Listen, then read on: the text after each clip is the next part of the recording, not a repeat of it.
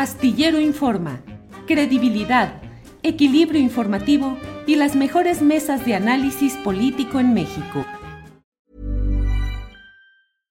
Hey, I'm Ryan Reynolds. At Mint Mobile, we like to do the opposite of what Big Wireless does. They charge you a lot, we charge you a little. So naturally, when they announced they'd be raising their prices due to inflation, we decided to deflate our prices due to not hating you. That's right. We're cutting the price of Mint Unlimited from $30 a month to just $15 a month. Give it a try at mintmobile.com slash switch. $45 upfront for three months plus taxes and fees. Promo rate for new customers for limited time. Unlimited more than 40 gigabytes per month. Slows. Full terms at mintmobile.com. Many of us have those stubborn pounds that seem impossible to lose, no matter how good we eat or how hard we work out. My solution is PlushCare.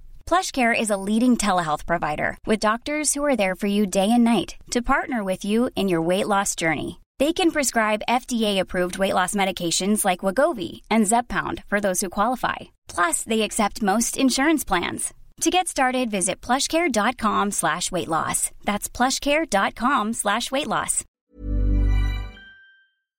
Astillero Informa, credibilidad, equilibrio informativo y las mejores mesas de análisis político en México. La una de la tarde, la una de la tarde en punto y ya estamos en Astillero Informa.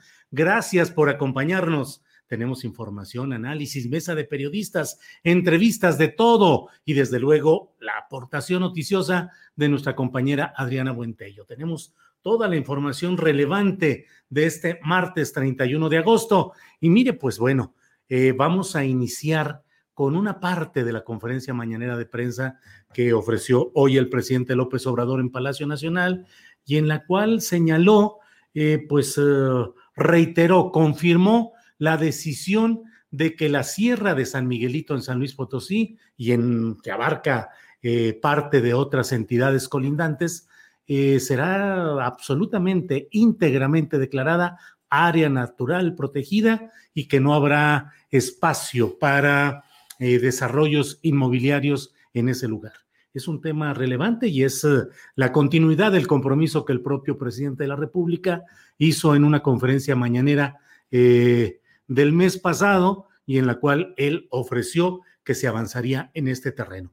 Para conocer los detalles, el significado, la trascendencia de lo que ahí se anunció, está con nosotros Carlos Covarrubias. Él es integrante de los guardianes de la sierra, de los guardianes de la Sierra de San Miguelito. Así es que voy a hablar en este momento con Carlos, a quien saludo. Carlos, buenas tardes. Hola, buenas tardes. Aquí Gracias. estamos. Muy bien, Carlos. Pues hoy el presidente de la República, ante una pregunta que le hicieron sobre otro tema ambiental del Estado de México, aprovechó para señalar eh, la continuación de su compromiso sobre la Sierra de San Miguelito.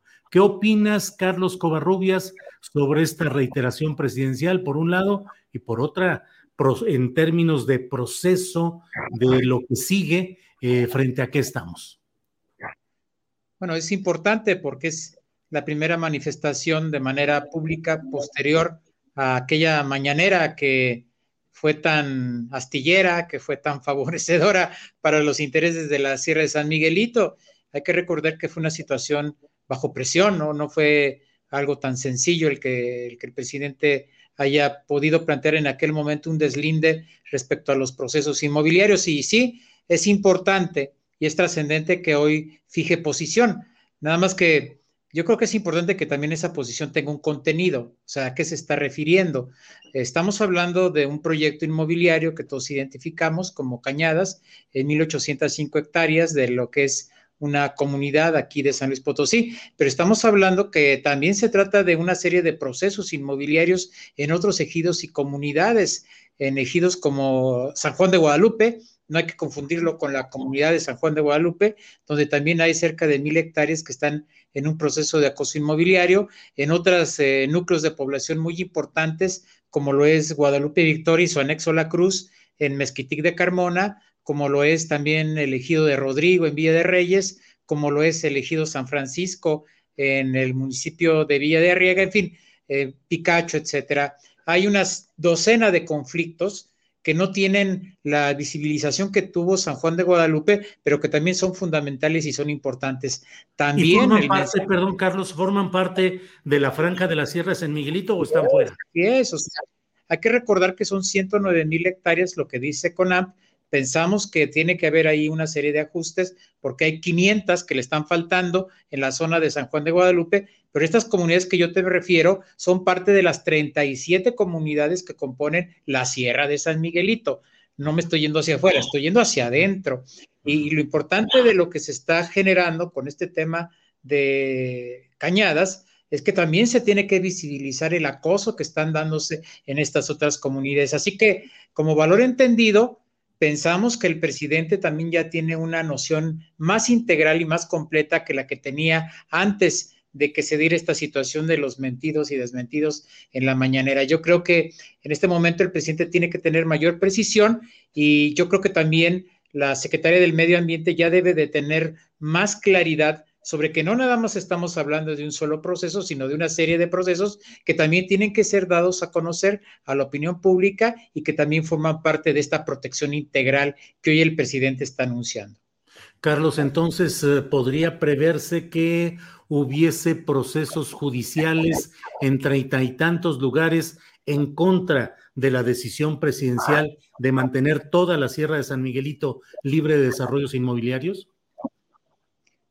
Si se quiere evitar eh, la judicialización de una declaratoria, tiene que haber un trabajo de sensibilización en las comunidades y tiene que haber sobre todo una evaluación sociopolítica del estatus de cada comunidad. Es que no puede ser, por ejemplo, que la Secretaría del Bienestar en San Luis Potosí o que, bueno, ya el gobierno del Estado, ya, ya que puedo decir del gobierno del Estado, ya de por sí en crisis y en bancarrota absoluta, pero yo creo que, por ejemplo, la Procuraduría Agraria, el Registro Agrario, todos debían de proveer a Semarnat y al gobierno federal del estatus en que se encuentran las comunidades en cuanto a este tema del acoso, para precisamente prever que no se vaya a judicializar esta cuestión de la, de la Sierra de San Miguelito. Es decir, por ejemplo, que fraccionadores que compraron derechos en el ejido que te gusta, Rodrigo, ahora digan no queremos la declaratoria que porque hay que proteger el, el patrimonio ejidal, cuando realmente lo que se está protegiendo son los proyectos que, tienen como objetivo la urbanización de importantes segmentos del territorio de la Sierra de San Miguelito.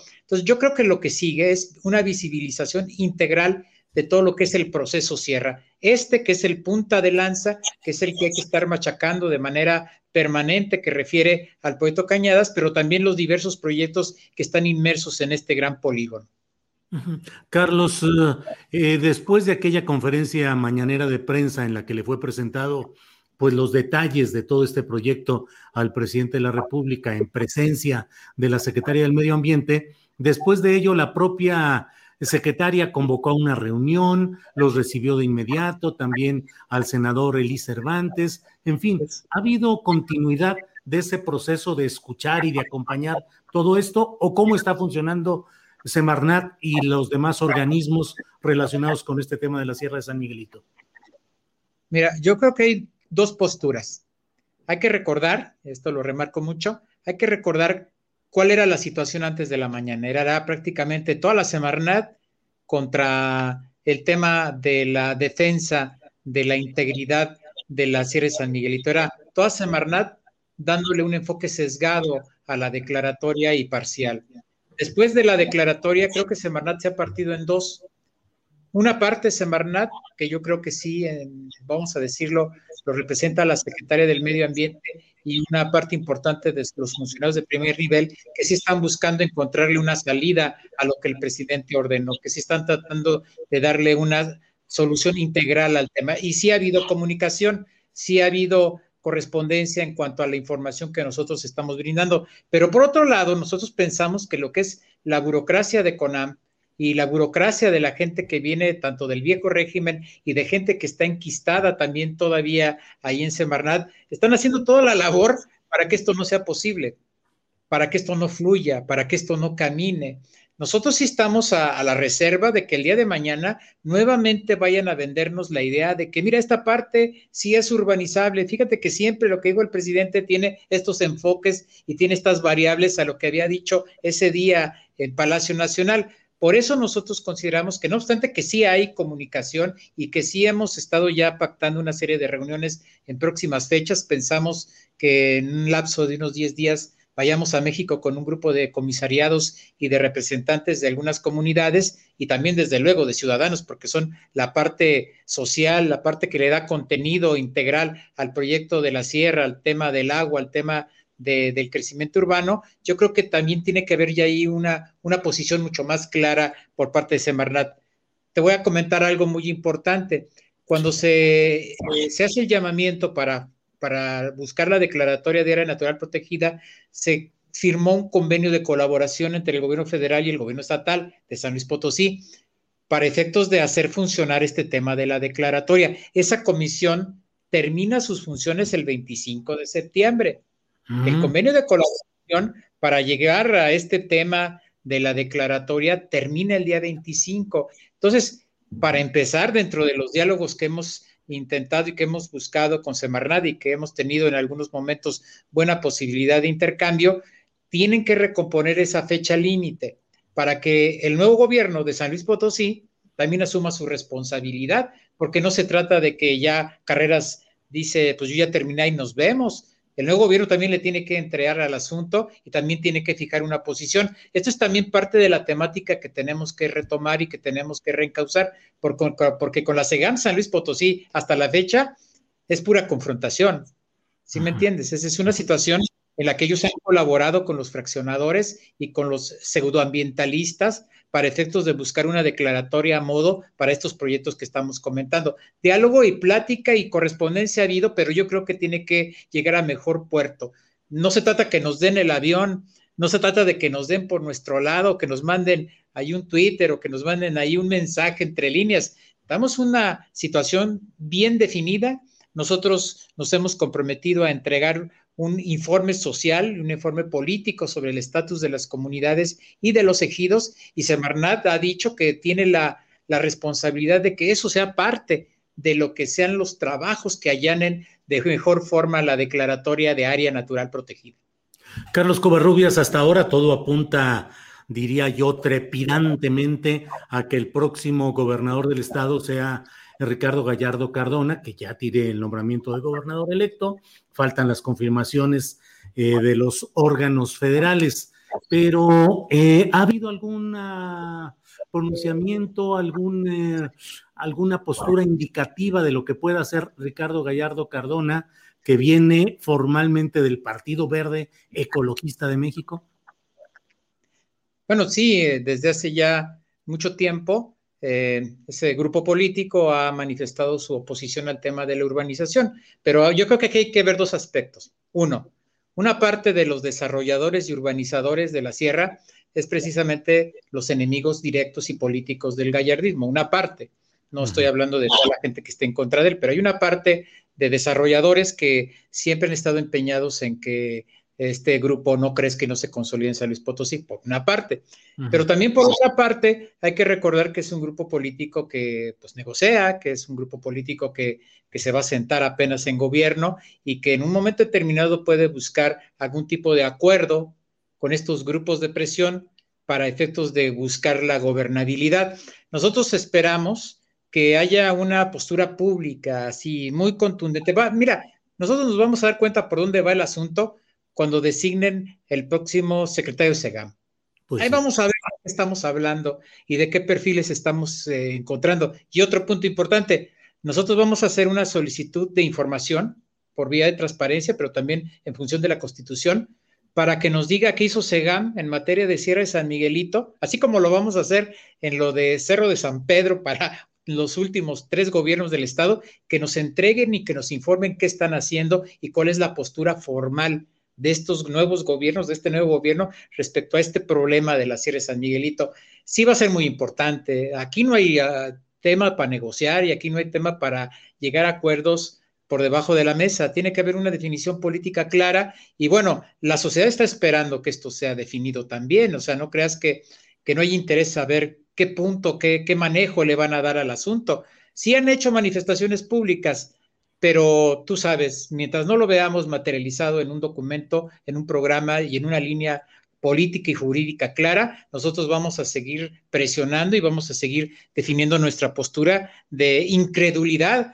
Así lo diga el señor presidente, ¿no? Así lo diga quien lo diga. Nosotros tenemos que ser tenaces porque ya sabemos lo que sucede cuando te confías, ya sabemos cuando te atienes a que tus funcionarios de segundo o tercer nivel decidan las cosas. Ya viste cómo nos iba a ir, ¿no? Con este asunto de, de, cañadas, ¿no? Ya el gol ya estaba casi en la portería, si no es porque por ahí contamos con, con las benditas redes sociales, dices tú, ¿eh? o dice el presidente, si hemos tenido ese apoyo, y quién sabe qué hubiera sucedido. No podemos estar sujetos a que por medio de un golpe mediático se sale una sierra. No puede ser así.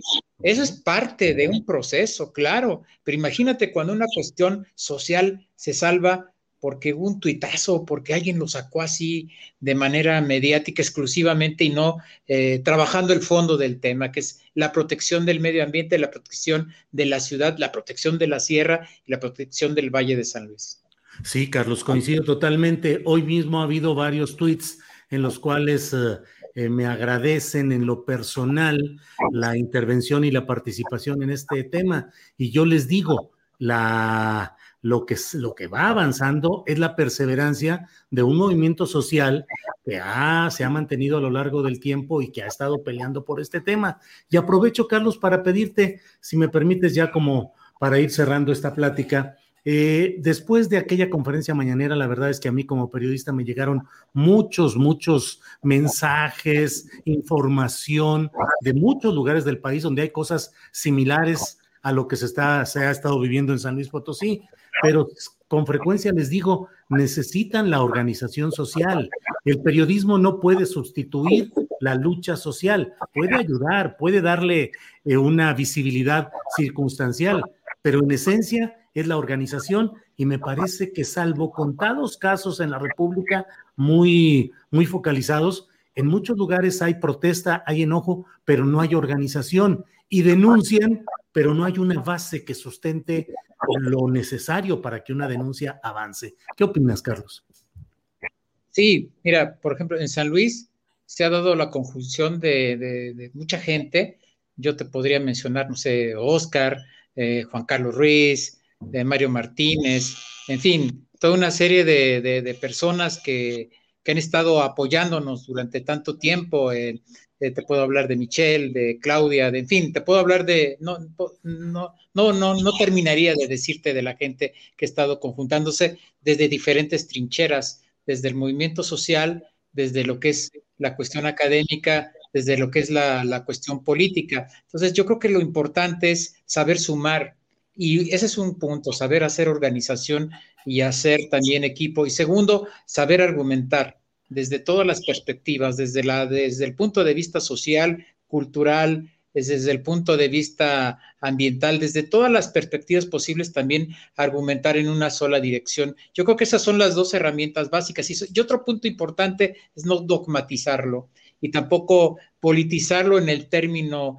eh, malamente como se utiliza el tema de la, de la cuestión política, de, de, los partidos y de las fuerzas y de quien se busca posicionar electoralmente a partir de un conflicto social. Yo creo que los movimientos tenemos esa obligación de, de sumar y de argumentar. Yo creo que eso es fundamental para que las cosas puedan funcionar. Y a tanto movimiento, hermano, y a tanto movimiento con el que caminamos o hemos caminado durante mucho tiempo, es lo único que les podemos decir que también nosotros nos nutrimos de otros movimientos, que nosotros también aprendemos de otros procesos que se dan a nivel nacional y que también ese debe ser un ejercicio permanente y continuo para que esto pueda funcionar. Evidentemente que lo que nosotros logramos a partir de ese, ese debate mediático que se generó a través de, la mañanera y a través de tu espacio fueron fundamentales, clave si no se hace eso, quién sabe cómo andaríamos en este momento, pero hay que prepararnos para todo, hay que prepararnos para tener a los medios apoyándonos, como también Hernán Gómez y como también Jornada y otra serie de medios, para efectos de que esto pueda crecer y para que esto pueda funcionar desde el punto de vista social, desde el punto de vista legal, desde el punto de vista mediático.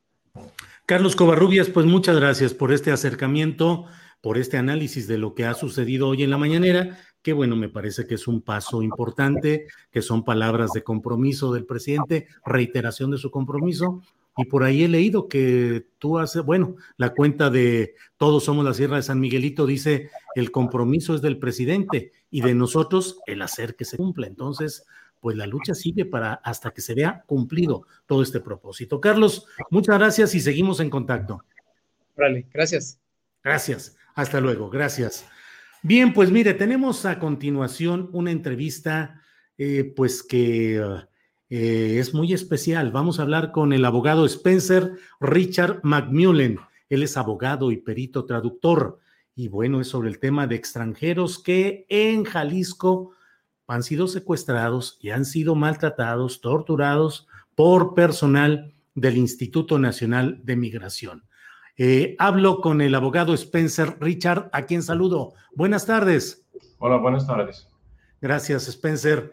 Eh, pues tenemos esta información acerca de que se han reportado detenciones y tortura contra personas extranjeras. ¿Qué está sucediendo en el Instituto Nacional de Migración en su delegación Jalisco? Pues hay irregularidades en, en detenciones. Este, hay retenes y buscan pretextos para detener a la gente.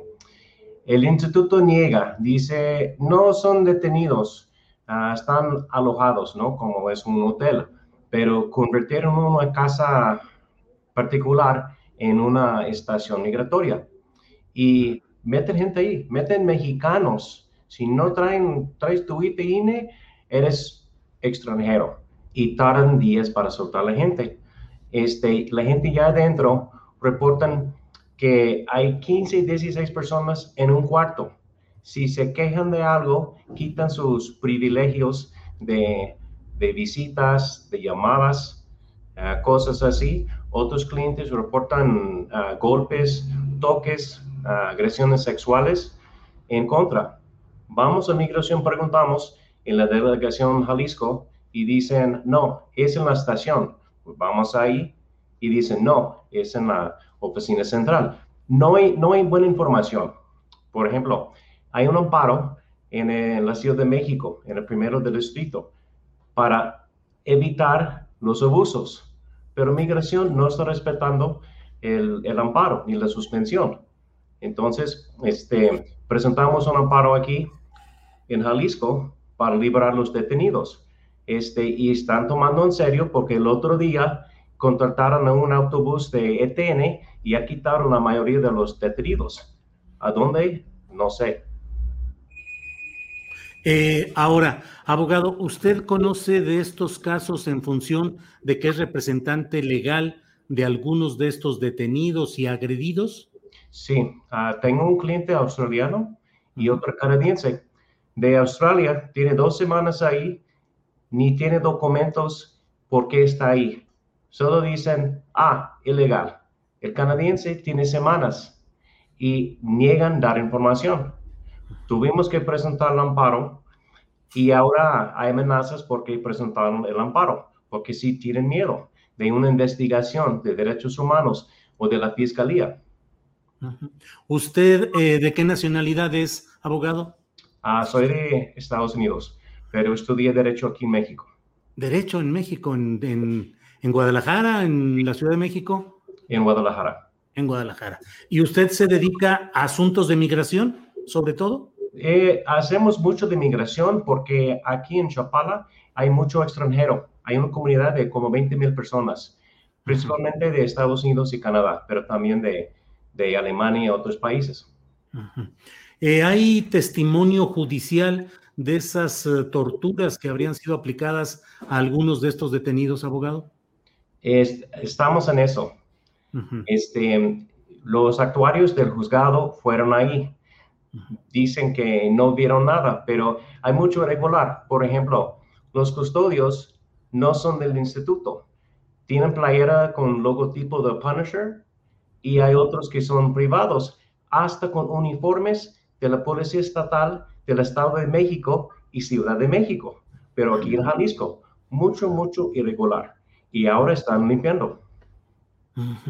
Eh, y dentro de los expedientes, ¿en qué en qué estatus jurídico están personas que están detenidas, alojadas según esto, detenidas en instalaciones del gobierno mexicano bajo control del Instituto Nacional de Migración. ¿Bajo qué estatus jurídico están ahí detenidos? Pues hay, hay, como lagunas en la ley, como hay la ley de migración y reglamento, pero no hay como, no especificaron bien el procedimiento de detención. Este, están guardando la gente ahí, pero es como si, si caes en el torito, por falta de licencia, nunca sales. Este, no sé qué interés tiene de mantener a la gente ahí, si no es por, por castigo o tal vez no sé cuánto están recibiendo para hospedar gente ahí. Pero el gobierno mexicano no debe pagar tanto para hospedar gente y es soltarlo, respetar derechos humanos o deportarlos. ¿La Comisión Estatal de Derechos Humanos de Jalisco o la Nacional han tomado el conocimiento de estos hechos? Eh, yo presenté un escrito en el juzgado exigiendo el oficio y vista a derechos humanos. Y de hecho, hoy vinieron a notificar que sí giraron oficio. también, sí, perdón. Ah, también presenté en el amparo 426 del 2020, en el primer distrito en México, presenté un escrito señalando los abusos aquí, porque hay una suspensión ahí nacional. Entonces, para tener conocimiento y para investigar. Por ejemplo, el amparo ahí para condiciones de los detenidos, cada estado dio un informe. Y curiosamente Jalisco dijo, no tenemos detenidos, pero los cacharon porque presentaron en el, en el amparo ahí un, cifras de SEGOP, que hay 18 detenidos y Jalisco dice cero. Con mis dos clientes, Migración Nacional dice, no, no hay orden, no tenemos nada, no tenemos tus clientes, pero Jalisco dice todo apegado a la ley. Como dicen que sí, Nacional dice que no. Pues ¿cuál es? Claro. Y mm, los países de donde son originarios algunos de estos detenidos, usted ha mencionado dos eh, en esta entrevista, ¿qué dicen sus consulados, sus embajadas, sus representantes?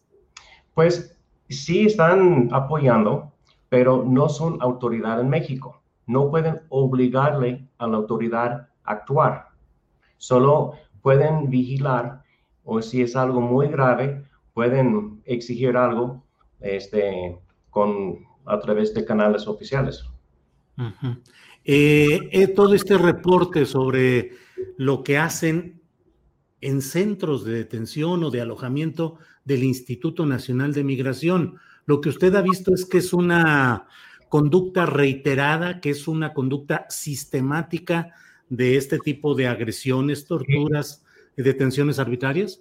Sí, este tiene seis años aquí en Jalisco. Tuve un caso donde mandaron el grupo de matones para sacar a alguien de su casa legalmente en el país porque tenía problema con alguien. Lo pusieron en, en esta casa maltratado y lo deportaron legalmente en el país. Es un grupo de como policía privada. Aún cambiaron la ley de migración. Migración no debe tomar asuntos así, pero sigue con su grupito para justicia. Ilegal, obviamente. Bien, pues abogado, ¿algo más que quiera agregar sobre este tema? ¿Algo, algún dato o detalle que se nos haya escapado? pues solo pido este, todos tomar cartas en el asunto, porque hay muchos abusos y realmente se creen encima de la ley, que nadie es. Bien, eh, ahora cierro solo preguntándole ya fuera del aspecto jurídico, más bien en lo social, ¿cómo está viviendo la comunidad de ciudadanos de Estados Unidos en Chapala y en sus alrededores en medio de todos estos problemas de inseguridad pública? pues realmente viven bien. Este, sí hay homicidios, hay cosas, pero no es tan común. Hay delincuencia por, por todos lados en muchos países. No hay un país, no hay, no no hay un paraíso.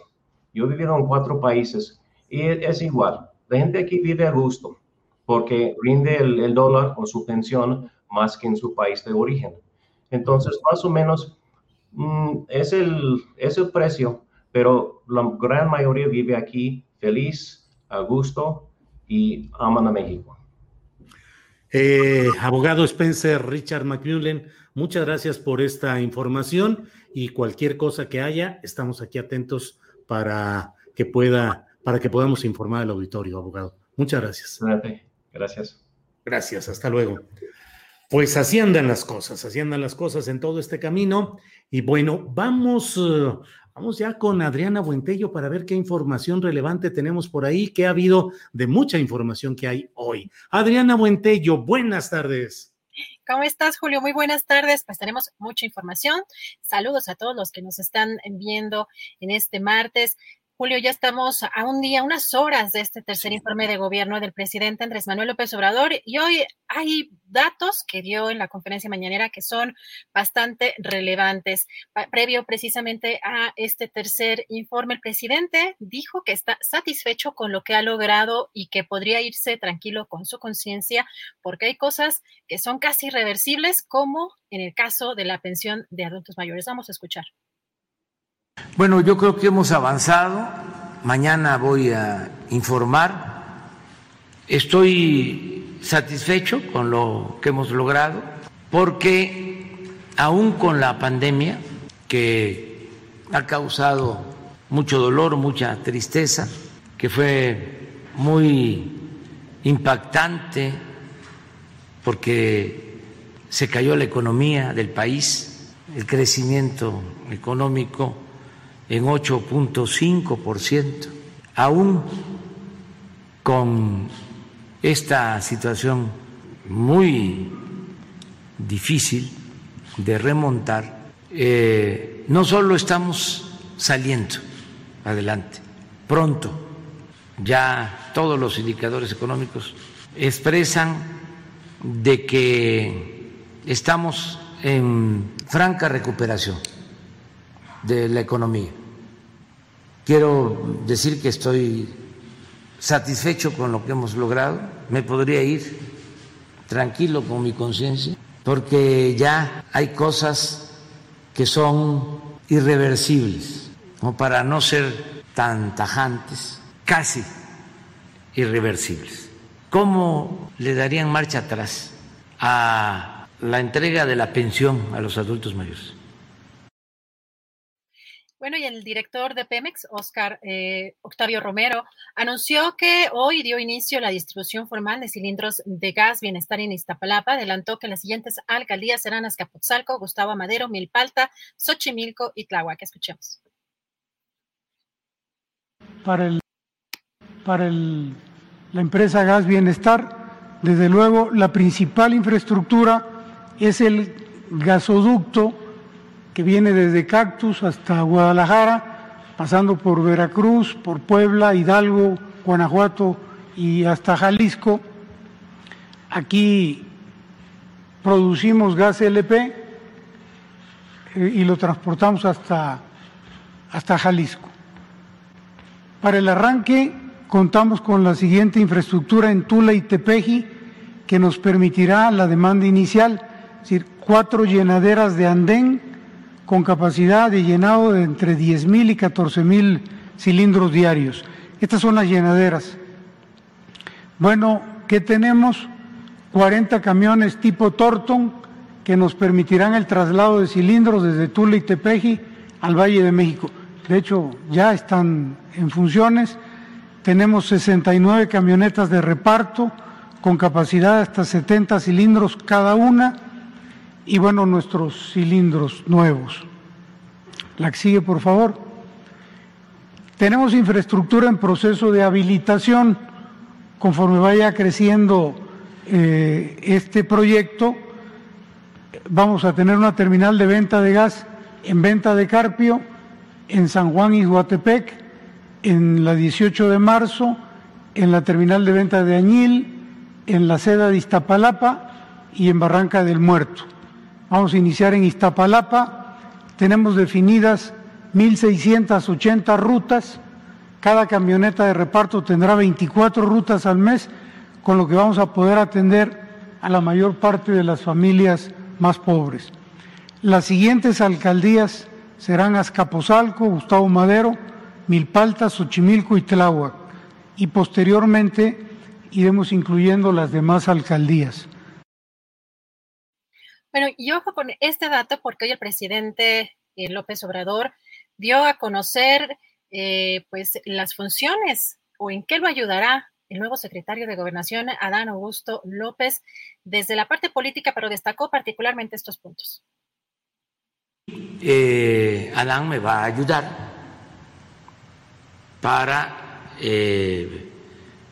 hacerse cargo de todos los asuntos públicos políticos, la relación con gobernadores, la relación respetuosa con la Fiscalía General de la República, la relación también respetuosa con el Poder Judicial, en especial con la Suprema Corte de Justicia y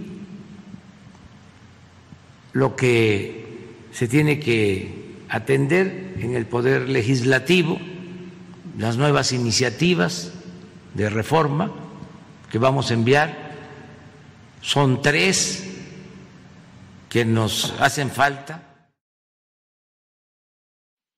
precisamente cuáles son estas tres iniciativas constitucionales eh, que va a mandar al Congreso el presidente, una reforma para fortalecer a la CFE, la electoral y por otra parte la de la Guardia Nacional. Escuchemos. Una es para fortalecer a la Comisión Federal de Electricidad, que quedó como Pemex muy eh, debilitada como empresa pública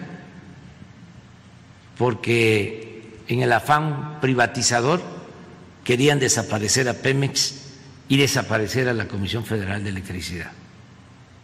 La segunda iniciativa de reforma que voy a enviar es la que tiene que ver con el fortalecimiento de la democracia, ya para dejar establecida como forma de vida, como forma de gobierno, la democracia, que se acaben los fraudes electorales y que eh, sean confiables las autoridades electorales.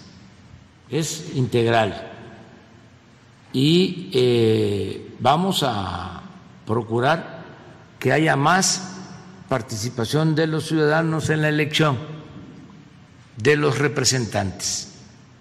Y lo tercero, pues es el que la Guardia Nacional que está funcionando muy bien, que ya tiene 100 mil elementos, que ya eh, se han construido un poco más de 190 cuarteles, que ya es una institución mm, en formación disciplinada, con profesionalismo, que no quede suelta para no caer en eh, el fracaso que significó la llamada Policía Federal. y los integrantes de la Unión de Alcaldías de la Ciudad de México, conformada por los alcaldes electos de oposición, ofrecieron una conferencia de prensa en la cual se abordó precisamente el tema del zafarrancho ocurrido el día de ayer con policías capitalinos en las inmediaciones del Congreso de la Ciudad de México. Y el presidente del PAN, Marco Cortés exigió a la jefa de gobierno Claudia Sheinbaum una disculpa y la renuncia del secretario de gobierno Martí Batres. Escuchemos. La jefa de gobierno Claudia Sheinbaum va literalmente de mal en peor.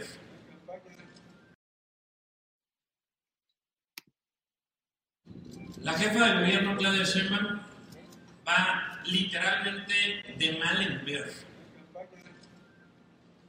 No está gobernando y hoy está buscando debilitar a las y los alcaldes electos. Está buscando concentrar el poder. Siguiendo el ejemplo del presidente de la República con los superdelegados, aquí en la Ciudad de México puso mini delegados, buscando debilitar, buscando concentrar el poder. ¿Y qué decirles de Martí Batres. Ya tuvo su debut, tendría que tener su despedida. Como dirigente nacional del PAN, yo le exijo a Claudia Sheinbaum una disculpa pública y la renuncia del represor Martí Batres. No puede no puede ser. Bien, pues estas han sido algunas de las informaciones relevantes de este martes 31 de agosto. Gracias a Adriana Buentello, que está atenta a lo que se va produciendo en el curso de este día. Y bueno, en unos segunditos más vamos a tener ya el contacto con la doctora Leticia Calderón Chelius. Ella es investigadora del Instituto de Investigaciones José María Luis Mora y vamos a hablar acerca de la detención de migrantes centroamericanos en Chiapas y el contraste con el cobijo en México a personas provenientes de Afganistán. Saludo a la doctora Leticia Calderón Chelius. Leticia, buenas tardes. ¿Qué tal? Buenas tardes, Julio. Buenas tardes a quienes nos escuchen también. Gracias, Leticia. Pues eh, ya sabes que de repente eh, todos nos volvemos eh, directores técnicos en cuestión futbolera cuando está el fútbol, especialistas médicos con la pandemia, especialistas educativos ahora con el regreso a clases. Y ahora estamos también muy atentos al tema de lo que sucede con los migrantes centroamericanos en el sur de México y con otras gestiones que hace la Secretaría de las Relaciones Exteriores, como el, eh, eh, el dar el refugio a personas de Afganistán. Pero por eso es por lo cual recurrimos a ti, Leticia, que conoces muy bien todo este tema y que nos puedes ayudar a esclarecer lo que está sucediendo. ¿Cómo ves estos contrastes, Leticia? Mira, veo muy apropiado tu introducción, Julio, porque efectivamente este es un tema que es, digamos, es solo de interés cuando explota, ¿no? O cuando gritaba Donald Trump o cuando hay una crisis de esta dimensión, porque se ve, porque hubo una grabación, porque hubo testigos. Pero en realidad, bueno, sí me gustaría decir que esto que estamos viendo de entre de antier y hoy es resultado de una situación que se viene acumulando a lo largo de los últimos meses, incluso te diría que en el marco de la pandemia. Y tiene que ver con, digo, una política migratoria que se ha decidido seguir, pero que agudizó la pandemia porque se han eh, alentizado enormemente los procedimientos para concluir eh, los procesos de solicitud de, de asilo o el tipo de visado que muchas de las personas que están ahí, que están ahí en medio caminando, han iniciado y que de hecho tienen avanzados. Incluso te diría, hay gente que ha obtenido ya los permisos y aún así no les permiten avanzar. Entonces, es una situación en la cual también la pandemia ha contribuido porque no hay nada más antinatural a lo que vimos con la pandemia que la movilidad, ¿no? O sea, quédense en casa era exactamente lo contrario a la migración. Entonces, sí creo que vale la pena poner en contexto dos o tres cositas, Julio. Mira, en el 2011 se aprobó la ley de migración en nuestro país, que realmente es un paradigma con muchas cosas por resolver, pero es un cambio en términos legales importante. En 2014, el plan Frontera Sur que echó a andar el gobierno entonces de Peña Nieto, que digamos de alguna manera le daba eh, al traste a esta ley de migración porque instrumentaba una política muy dura en la frontera sur. Eso que no se nos olvide, que siempre la ha habido, pero que ahí se volvió como muy fuerte.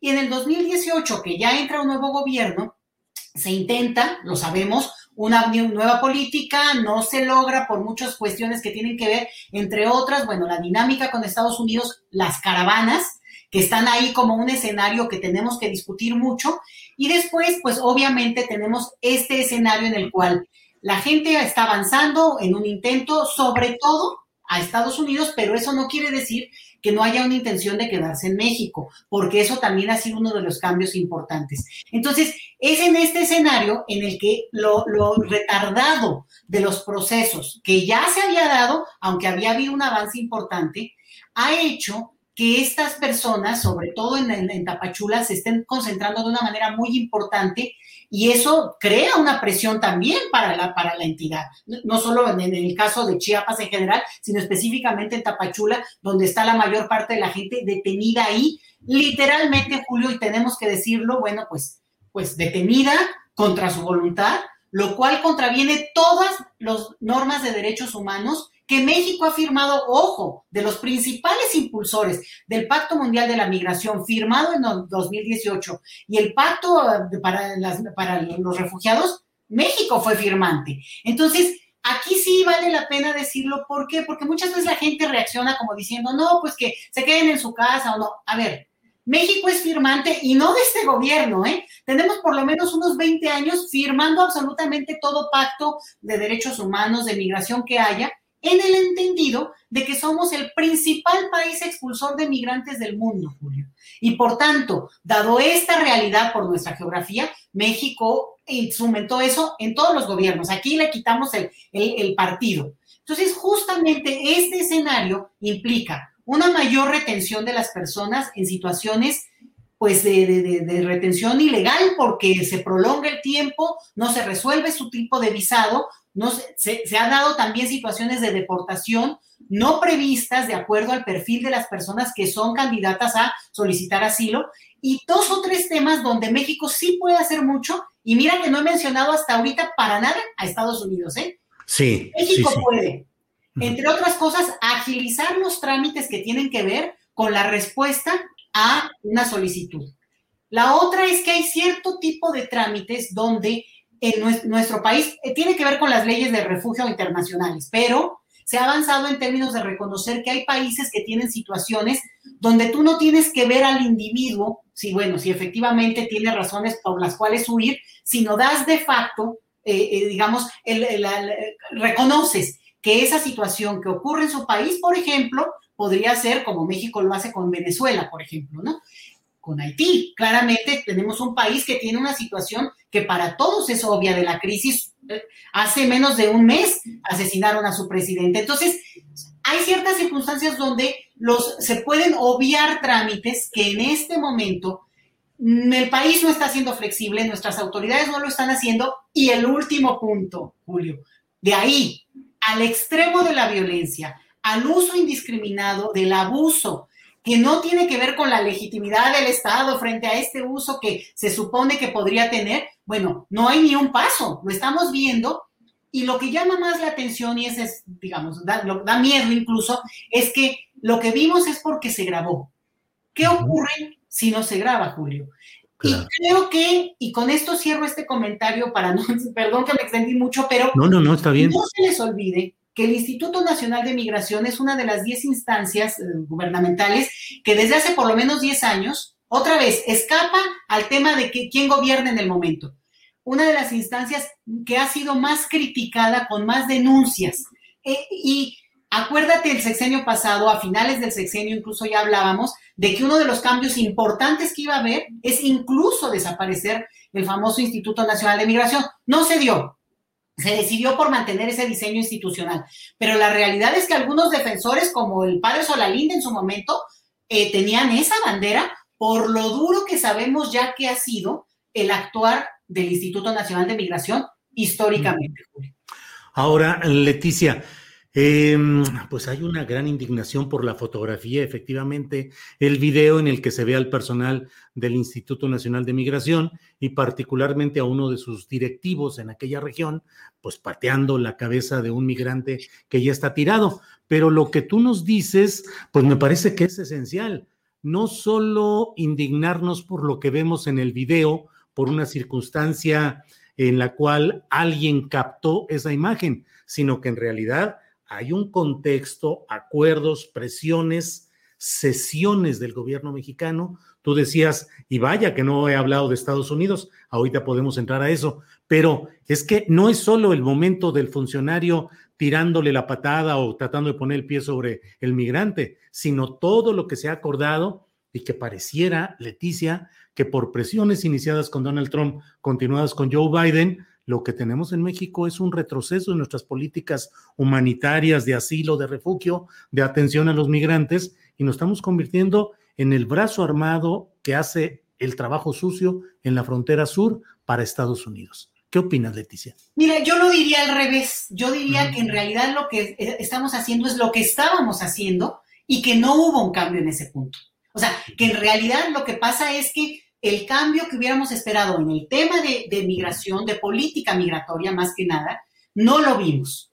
Eso es lo que más bien se continuó una línea, porque México efectivamente ya era filtro, ya era esta externalización de las fronteras desde hace mucho tiempo, y a pesar de que, bueno, había un juego ahí político siempre con cada gobierno, la realidad es que, bueno, también al, llegar Trump al poder o estar Trump en el poder y tener nosotros un nuevo presidente, bueno, parte de sortearlo tuvo que ver con evidenciar esta relación donde, bueno, sí, México, y repito, también el contexto de la, de la pandemia incrementó esto, pues se, se vuelve un, un, filtro visible ya para todos, pero lo ha sido de manera ya muy prolongada, Julio, y, e insisto, tal vez lo que queríamos y lo que esperábamos y lo que anhelábamos era ese cambio por lo menos de cosas que México sí puede hacer, Julio, y no hace. Mira, hemos hablado y tú lo has oído de estos vuelos que están deportando personas desde Estados Unidos, porque Estados Unidos ha decidido una política también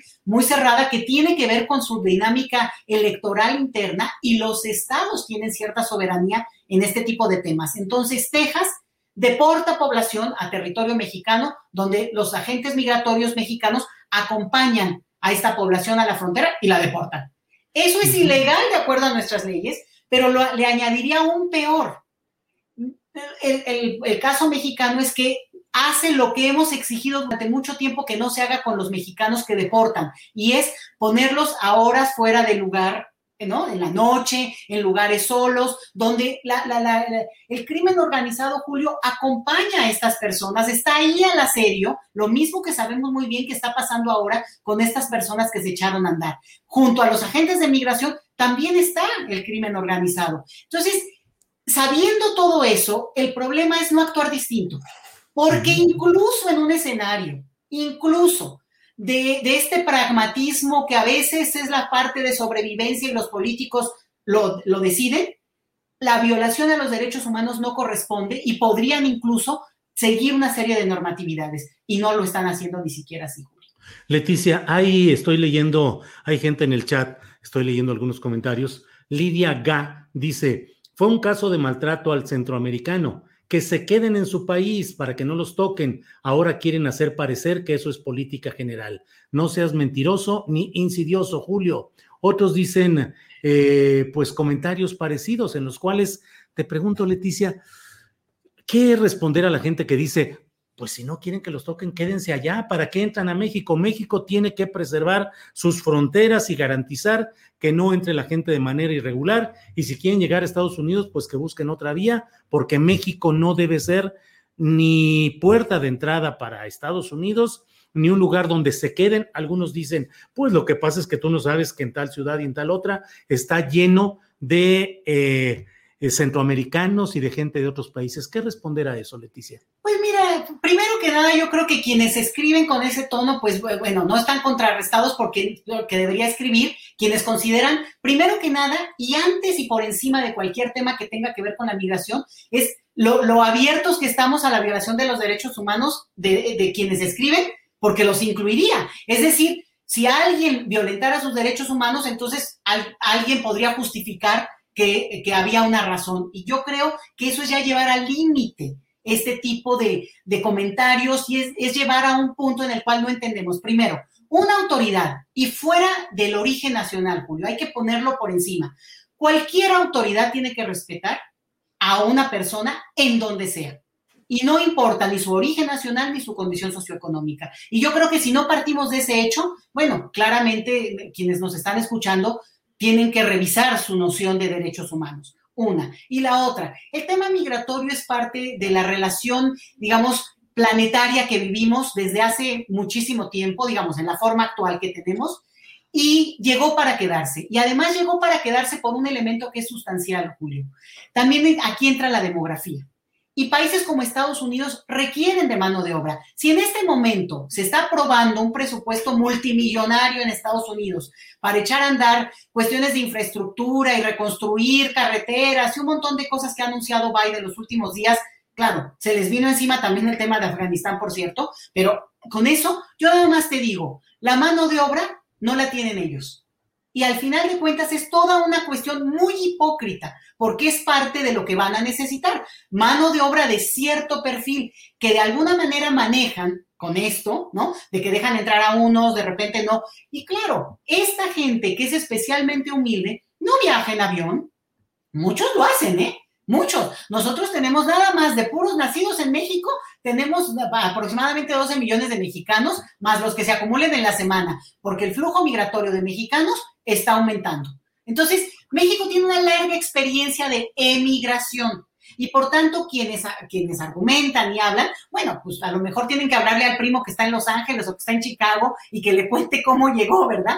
Pero justamente desde esa lógica, creo que eh, este flujo es un flujo que además es de gente en general muy pobre, muy humilde y que también ahí hay que acompañar hasta con información a veces muy básica, Julio. No, digamos, eh, mucho de lo que hacen los albergues, las organizaciones que acompañan estos grupos es brindarles información sobre sus derechos más básicos, porque eso a veces creemos que la gente lo va a saber o algo, pues no, no lo, no, no lo tienen en el radar. Y también decir, y una cosa que es súper importante, dejen de pensar que una nación es una casa. Esa es una metáfora muy linda. No, no, una nación es una entidad abstracta en un escenario internacional donde tiene obligaciones y derechos porque hay un gobierno y en el caso, insisto, del nuestro, ha firmado absolutamente todos los convenios internacionales e insisto, no de este, de este, de este gobierno, sino de hace, hace mucho. Entonces, en todo caso, bueno, pues tendrían que, este, que revisar esa parte porque México está inscrito en este concierto internacional. Leticia Calderón Chelius, gracias, se nos acaba el tiempo, pero quisiera cerrar eh, planteándote algo que también leo con frecuencia en estas críticas a lo que pasa en la frontera sur. Dicen, es que esas caravanas de centroamericanos son financiadas por grupos de interés y aparece el famoso Soros, entre otros, en los que dicen, es, son los que están financiando para tratar de crear problemas de México con Estados Unidos, del presidente López Obrador con el titular en su momento de Estados Unidos, antes Trump, ahora Joe Biden, pero ¿qué onda con estas caravanas? ¿Surgen de manera organizada, espontánea? ¿Tienen intereses políticos de promoventes eh, con cierta eh, predisposición política, Leticia? Julio, como suele ocurrir en cualquier movimiento de masas, hay de todo. Pero pretender que no hay una legítima decisión o autoridad o que la gente toma decisiones, digo, podrá haber acarreados y podrá haber gente que va por oportunista, de todo. Pero yo sí creo que hay que poner por encima de todo digamos, no solamente la dignidad de la persona para tomar ciertas decisiones, sino también, digamos, tener la compasión de entender que hay una razón por la cual la gente se echa a andar. Sí creo que especular en ese lado, digo, daría para todo un programa y daría para discutirlo, pero sí me parece que hay que tener mucho cuidado, porque con esto se pretende al mismo tiempo justificar o descalificar también el hecho mismo de que la gente ha emigrado desde hace mucho y que las razones son casi obvias o razones de violencia o razones de una economía precaria que es de la que la gente huye en general, Julio. Leticia, pues te agradezco mucho esta oportunidad de asomarnos al tema de fondo, al tema de fondo de lo que está sucediendo con la migración procedente de Centroamérica en la frontera sur de México. Muy agradecido y a reserva de lo que desees agregar, pues muchas gracias, Leticia que me invites de nuevo porque de esto hay que hablar mucho, Julio, porque si no, hasta el próximo, hasta el próximo momento difícil se volverá a hablar de él. Muchísimas gracias. Seguiremos hablando. Gracias, Leticia. Hasta luego. Bueno, pues mire, son las eh, la una de la tarde con 57 minutos. En un par de minutos más ya estaremos em, con la mesa con la mesa de periodistas de este martes. Pero está aquí Adriana Buentello para darnos alguna información más de lo relevante de este día. Adriana, de regreso, por favor. Gracias, Julio. Pues precisamente de este tema tan importante del que estaban hablando con la doctora, eh, comentar que el Instituto Nacional de Migración suspendió de sus funciones a dos agentes federales adscritos en Chiapas por su actuación indebida en el operativo realizado en la carretera Tapachula-Riaga el sábado pasado. También de a conocer que se le informó a estos dos agentes y que será el órgano interno de control del Instituto Nacional de Migración quien determine lo conducente. Y nuevamente ayer Julio, eh, la Guardia Nacional y elementos del Instituto Nacional de Migración detuvieron a 100 personas que eran parte de una caravana de migrantes haitianos quienes salieron la mañana de lunes rumbo a Mapastepec en Chiapas. Y pues eh, ya estamos por comenzar esta mesa, Julio. Nada más comentarles que en la conferencia mañanera eh, hoy el subsecretario, recordar que hoy es martes de la salud, del pulso de la salud, hoy el subsecretario Hugo López Gatel indicó que en las últimas seis semanas la curva epidémica comenzó a bajar y eh, ya son actualmente 30 entidades en las que hay una reducción sostenida de estos casos de COVID. Vamos a escuchar. Como hemos venido comentando en las últimas eh, cinco o seis semanas, la curva epidémica de casos estimados empezó a declinar hace un mes y ya hoy tenemos señales claras de que está en un proceso de reducción y anticipamos que esa reducción va a continuar a lo largo de las siguientes eh, semanas. Si podemos ver la curva que presentamos habitualmente, lo que vemos es que abrimos la semana con una reducción de 18%, en este momento 17%, y probablemente terminará la semana con al menos 10% de reducción en la comparación de la semana 33 contra la 32. En este momento vivimos en la semana 35. Esto quiere decir ya una tendencia sostenida a la reducción. En este momento ya tenemos 30 entidades federativas de las 32 que tienen una curva epidémica en descenso, a diferencia de solo 17 que teníamos en la semana pasada. Bien, pues esto es lo que nos ha proporcionado de información relevante Adriana Buentello, a quien damos las gracias por estos segmentos. Y al final de la mesa de periodistas tendremos más información a cargo de Adriana Buentello. Por lo pronto, por lo pronto, mire, son las dos de la tarde en punto. Veo que ya anda por ahí Temoris Greco, que ya Arnoldo Cuellar debe andar peleando con los asuntos tecnológicos, pero bueno, pues en esencia ya están por ahí. Temoris, buenas tardes. Hola, hola, hola, ¿sí, ¿sí me escuchas? Sí, sí, sí, te escuchamos ya bien. ¿Qué tal, ya qué tal? Buenas tardes. Al aire, listos, listos, Temoris, gracias. Apagando, apagando este cosas y así para que no haya interrupciones. Muy bien. Eh, Arnoldo Cuellar, buenas tardes. Hola Julio, ¿qué tal? Muy buenas tardes. Hola Temoris. Qué buen Se oye bajito. Se oye bajito, Arnoldo. Arnoldo, Arnoldo. Arnoldo, Arnoldo. Per, permítanme que tengo aquí una. Guanajuato, Guanajuato, tenemos problemas y ahí está la central de control de Guanajuato que dice, ahorita manejamos las cosas. Pero bueno, mira, vamos a empezar precisamente con Temoris. Hay muchos asuntos, pues muchos asuntos. Perdón. Ya. Ya, ándale. Oye, ya. Ar Ar Arnoldo, ¿será que le podemos pedir tu audio al fiscal Samarripa? Igual él sí lo tiene bien. Sí. De, de, mis últimas llamadas. Sí. sí, ecualizado, organizado por temas, por fechas. No, hombre, Oiga. todo lo que quiera, Arnoldo. ¿Eh? Gran, hilo, gran hilo de tweet de Temoris hace un ratito en, sobre el tema de la alianza de medios, ah. que espero comentemos. Gracias, gracias. Alianza de medios, sí, sí, vieron. Eh, Temoris, ¿qué escribiste sobre eso? Porque bueno, hoy se dio a conocer esta alianza de medios eh, MX que dicen que es para defender la libertad de expresión, que es para eh, denunciar, inclusive hacer algún tipo de trabajo periodístico sobre desapariciones, eh, agresiones al periodismo. Lo firman esencialmente eh, el Universal, la OEM, con toda la organización editorial mexicana, el Economista, Proceso, portales como La Silla Rota, como Eje Central, eh, la Cámara de Radio y Televisión y seis o siete eh, medios estatales. Pero en fin, Temoris, por favor, adelante con el comentario sobre este tema. Vamos empezando ahí. Vale, vale, muy bien. Saludos, Arturo, qué bueno que ha llegado. Arturo Rodríguez, bienvenido. Muchas gracias, no, buena sí. tarde, disculpen Buena tarde. el retraso. No, no, señor, adelante, con gusto. Temoris, por favor. Pues, pues para empezar uno, que, que, que, es un esfuerzo, desde el asesinato de Javier Valdés ya había ya un grupo de medios alrededor de, de El Universal se habían eh, agrupado para dar un mensaje, para protestar por, por el asesinato. Eh, no lo habían hecho antes con eh, asesinatos de otros colegas que no tenían un perfil tan alto internacional como, como el de Javier, y no lo hicieron tampoco después, ¿no? Pero, pero bueno, ya habían manifestado su, su, su, su intención de hacer algo.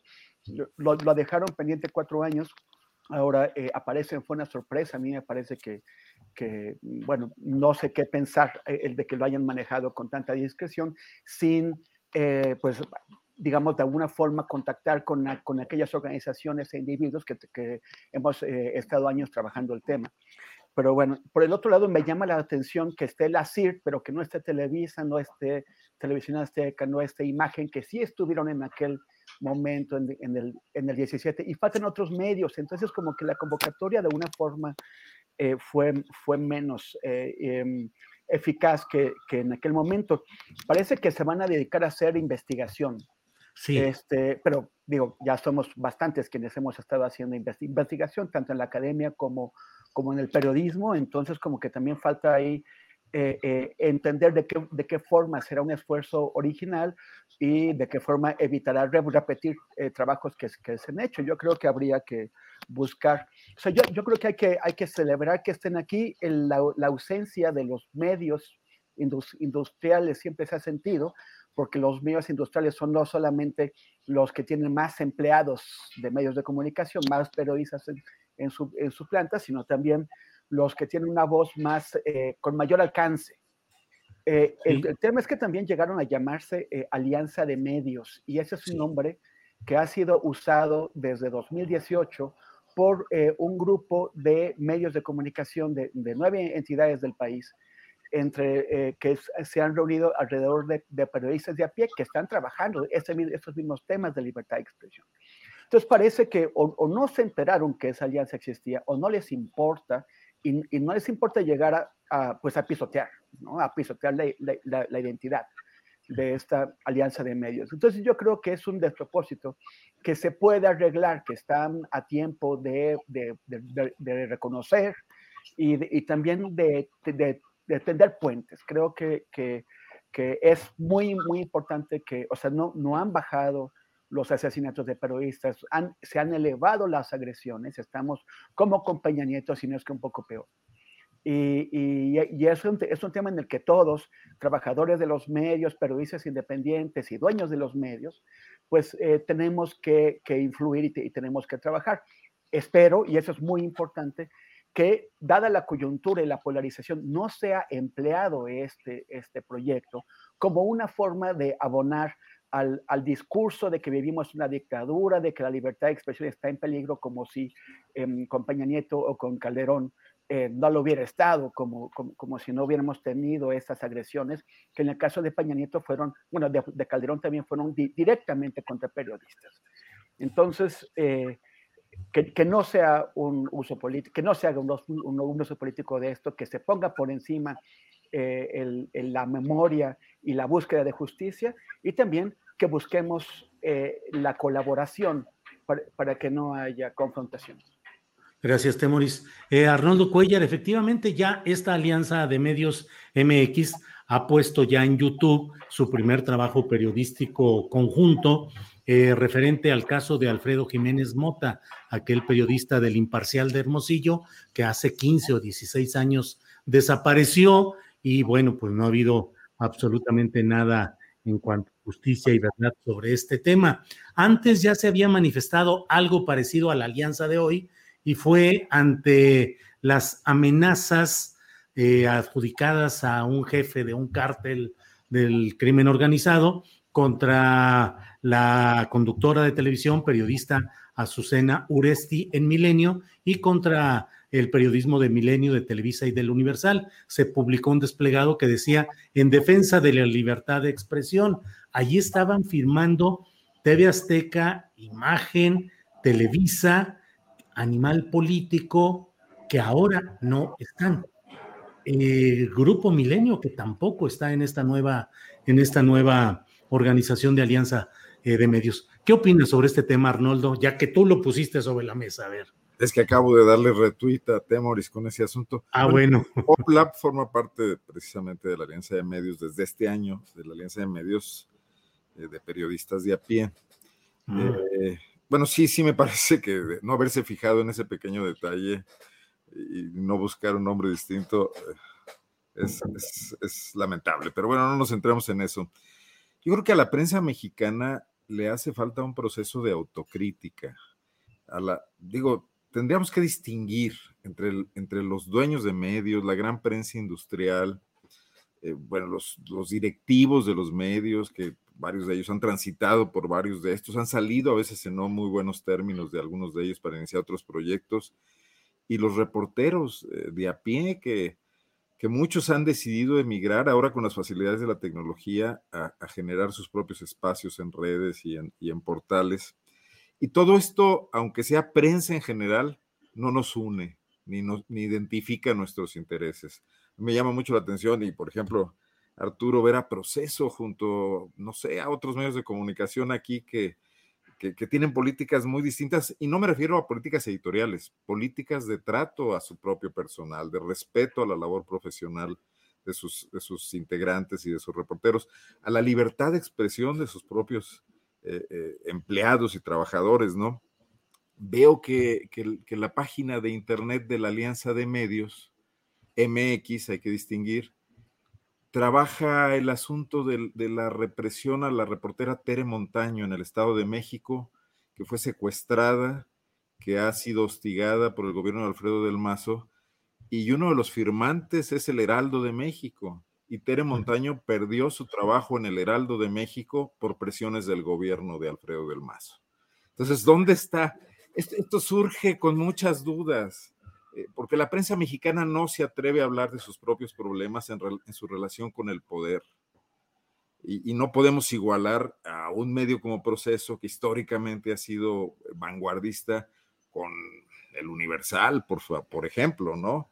Entonces, creo que la coyuntura que hace surgir a esta asociación es la confrontación con Andrés Manuel López Obrador. Y entonces es política y es coyuntural y no va a ir más allá de eso y, utilizar todo este tema de los periodistas sacrificados, de la represión, de lo que no, los crímenes no esclarecidos, me parece una utilización que no, eh, que, con la que no están comprometidos de verdad y que nomás lo están usando un poco como fachada. No, no sé, desconozco las discusiones que se hayan dado, dicen que tienen varios meses reuniéndose para llegar a esto, pero ciertamente no tiene nada que ver con aquella agenda de periodistas, Temoris, donde nos encontramos alguna vez precisamente después de la muerte. Hey, I'm Ryan Reynolds. Recently, I asked Mint Mobile's legal team if big wireless companies are allowed to raise prices due to inflation. They said yes. And then when I asked if raising prices technically violates those onerous two-year contracts, they said, "What the f*** are you talking about? You insane Hollywood ass." So to recap, we're cutting the price of Mint Unlimited from $30 a month to just $15 a month. Give it a try at mintmobile.com slash switch. $45 up front for three months plus taxes and fees. Promoting for new customers for limited time. Unlimited more than 40 gigabytes per month. Slows. Full terms at mintmobile.com. Hey, it's Ryan Reynolds, and I'm here with Keith, co-star of my upcoming film, If, only in theaters May 17th. Do you want to tell people the big news? All right, I'll do it. Sign up now and you'll get unlimited for $15 a month in six months of Paramount Plus Essential Plan on us. Mintmobile.com slash switch. Upfront payment of $45 equivalent to $15 per month. Unlimited over 40 gigabytes per month. Face lower speeds. Videos at 480p. Active Mint customers by 531.24 get six months of Paramount Plus Essential Plan. Auto renews after six months. Offer ends May 31st, 2024. Separate Paramount Plus registration required. Terms and conditions apply if rated PG. De Javier Valdés en la Ciudad de México, que además fue una iniciativa surgida muy horizontalmente. Surgió en, medios no de estos hegemónicos, ¿no? Que se sumaron y qué bueno, y no se avanzó, se avanzó en un debate interesante que luego abruptamente se diluyó, ¿no? Eh, no creo que sean, es más difícil unir a la izquierda mexicana que unir a la prensa mexicana, seguramente, ¿no? Sí. Arnoldo, gracias. Arturo Rodríguez, mira, en lo que se está informando y en la página, en su dirección de Twitter, dice hoy nace la Alianza de Medios MX. Compañías periodísticas acordaron constituir una instancia de colaboración para defender la libertad de expresión y combatir la impunidad en los casos de ataques contra periodistas y medios de comunicación. El planteamiento en lo general, pues es un planteamiento que parece pues eh, centrado en difundir casos de agresiones a la prensa, a periodistas, casos emblemáticos. Pero, ¿cuál es tu opinión sobre todo este tema, Arturo, por favor? Se ponen ante una situación muy difícil sí. Eh, al hablar de este tema, porque al menos mi perspectiva no queda bien con nadie. Eh, mira, en concreto de la Alianza de Medios, como de todas esas iniciativas que luego hacen los colectivos, eh, a mí me, siempre me queda una mala sensación. Eh, en el caso de los colectivos, porque muchas veces he percibido un uso clientelar del tema y de las víctimas, también un oportunismo de algunos actores, concretamente en el contexto de esa eh, justo reunión a la que se refería eh, Arnoldo, eh, sobre la que personalmente me quedaron muchas dudas en su desarrollo posterior y su financiación. entonces, eso es, por principio, mira, hasta me pongo un poco inquieto porque sé que esto no... Sí, sí, Arturo, sí.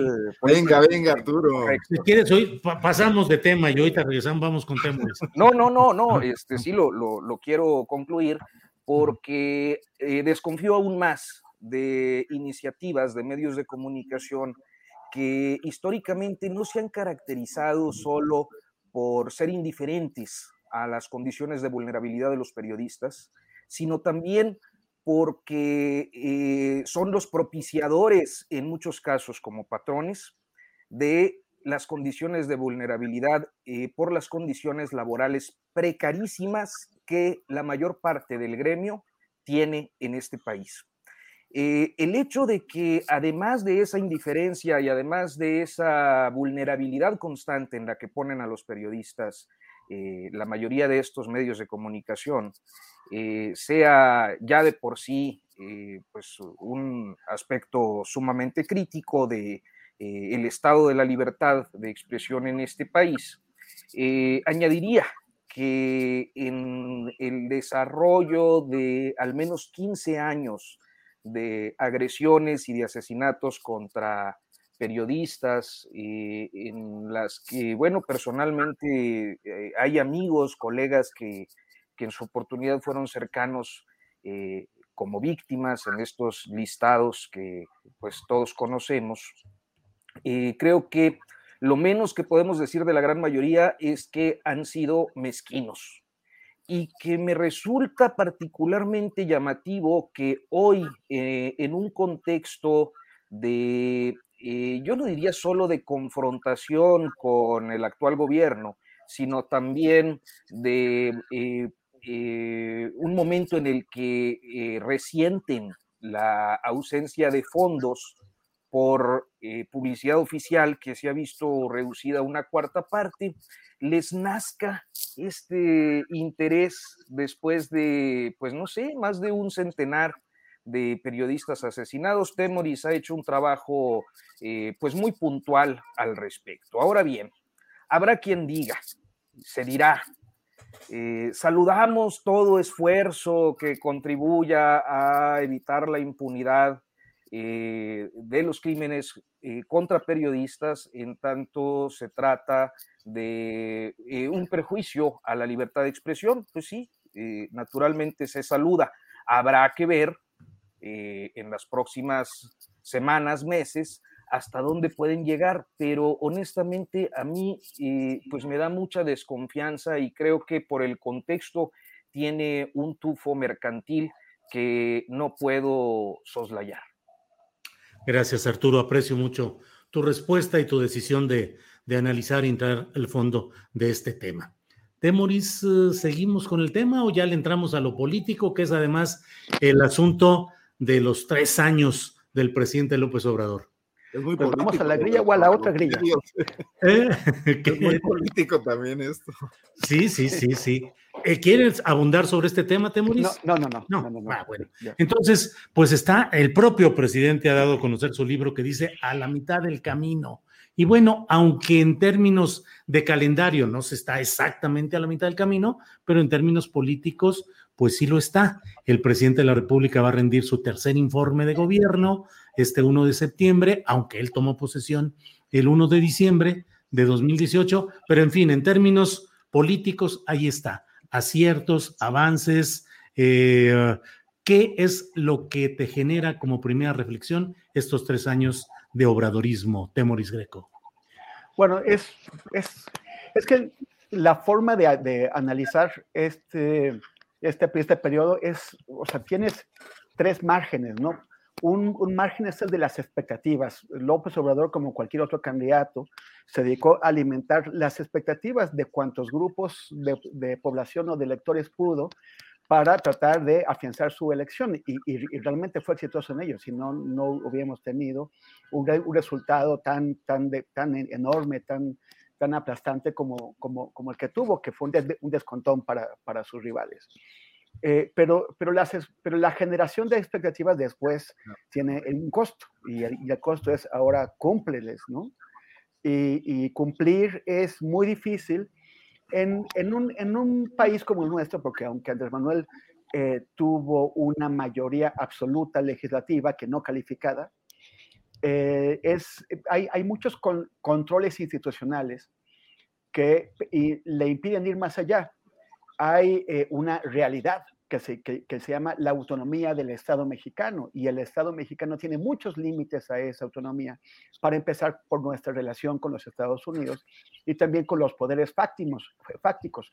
Este, este grupo asesor de, de grandes empresarios es también un reconocimiento de los límites de esa autonomía, porque es eh, darles a los, a los más ricos eh, empresarios de México una, una, una posición eh, privilegiada para de, de, alguna forma incidir en las, en las políticas que va a hacer. Otro margen es el, de, el, el que establece la, la, oposición, que es básicamente ir a considerar que absolutamente todo lo que se ha hecho no, no solamente es un fracaso, sino que es un peligro. Están empeñados en demostrar que aquel, aquellos lemas de campaña que fueron empleados de eh, López Obrador es un, es un peligro para, para, para, México. Eso es su única forma en la, en la que ellos creen que pueden generar un, una, una, capa de electores suficientemente grande como para disputar el poder con éxito en el, en el 24. Y, y, y el otro es compararlo con el pasado, el otro margen el pasado.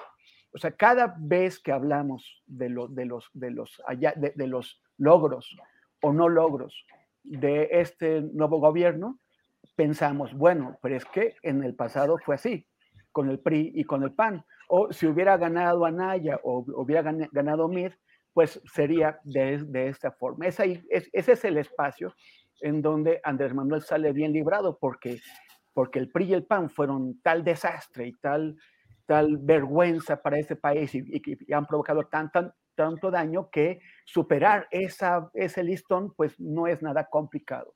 Pero entonces tú te quedas en, en, en, en ese espacio. Por acá arriba, eh, el pasado, por acá las expectativas que, que, él generó y por acá lo que eh, afirma la oposición de que no hay nada peor que, que, que esto. A mí me parece que eh, yo, una, muchísimos muchísimas personas no estamos satisfechos con lo que se ha logrado.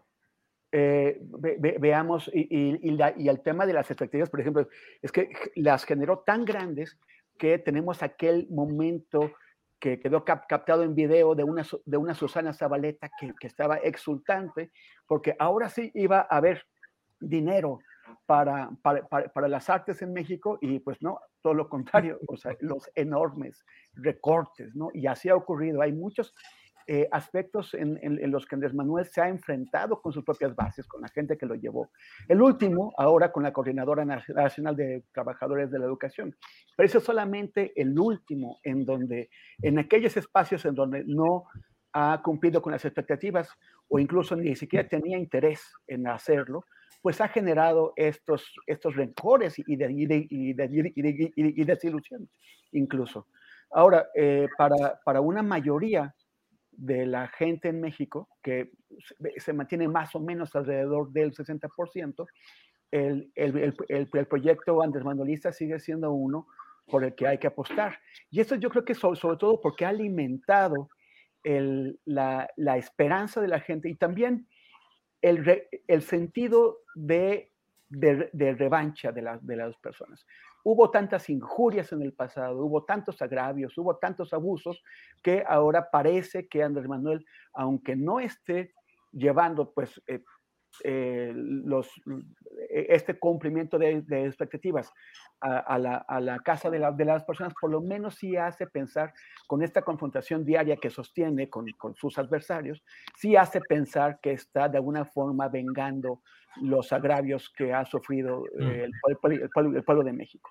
Pero eh, por supuesto que ha tenido enfrente la pandemia, cualquiera que juzgue la economía de México sin considerar el impacto global de la pandemia está mintiendo.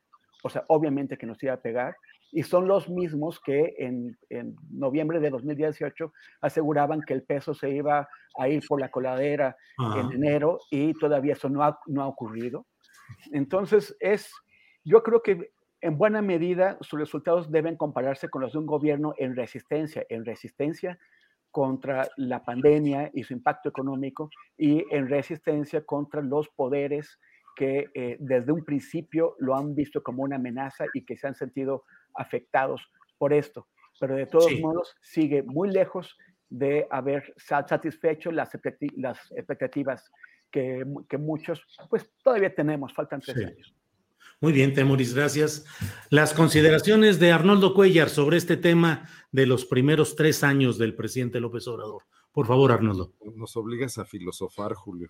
Bueno, y ahorita nosotros interrumpimos aquí cuando se ponga demasiado denso el filosofar, no te preocupes. Mira, yo creo que el poder tiene dos aspectos, digo, tiene muchos, pero hay dos muy, muy, que me parecen sustanciales. Uno es el simbólico. Y yo creo que Andrés Manuel López Obrador tiene ese lleno de forma suficiente y sobrada. O sea, él se apropió de, esta crítica fundamental que desde muchos sectores ha surgido por razones naturales, por autodefensa, a la gran corrupción que generó el modelo neoliberal, esa modernización a ultranza del país, que era sobre todo una modernización para unos cuantos y, sin ningún compromiso con la menor honestidad, ¿no? con el menor respeto a, a, que, al, al, al, factor público del Estado, sino que lo, lo se apropiaron de él eh, y, lo, y lo hicieron un botín. Desde quien empezó esto, yo creo que desde Miguel de la Madrid y por supuesto Carlos Salinas hasta los panistas y Enrique Peña Nieto. Entonces ahí, ahí Andrés Manuel tiene un blindaje enorme, ¿no? Porque el, el, el hombre es eh, personalmente honesto, no se le conocen mayores escándalos, incluso no le salpican los de su círculo más cercano, familiar. Y nadie tiene dudas de esa intención de moralizar la vida pública, que le hacía mucha falta y que es un reclamo generalizado. O sea, basta de que se roben hasta los clips de los escritorios, ¿no? Ya no se diga los ferrocarriles, las líneas aéreas, los bancos, las empresas, etcétera.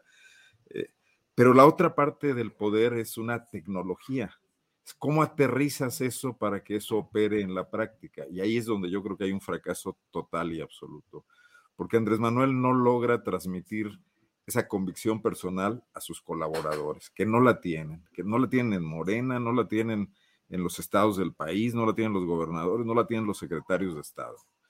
Y entonces vemos este golpeteo y misericordia y este apropiamiento de pequeñas ventajas y el uso patrimonialista del Estado también para sus planes políticos y ahí entonces hay una enorme ruptura, un cortocircuito, que, que, dentro de ese enorme blindaje López Obrador todavía no le afecta, pero que si las cosas siguen empantanadas, no, no veo yo que se pueda sostener esa popularidad. E incluso creo que a veces López Obrador lo sabe y se desespera internamente, cosa que no lo manifiesta nunca, porque sale a cada mañanera a decir ánimo, pero que estas pequeñas lapsus donde de pronto sale a decir, si me voy ya quedo satisfecho.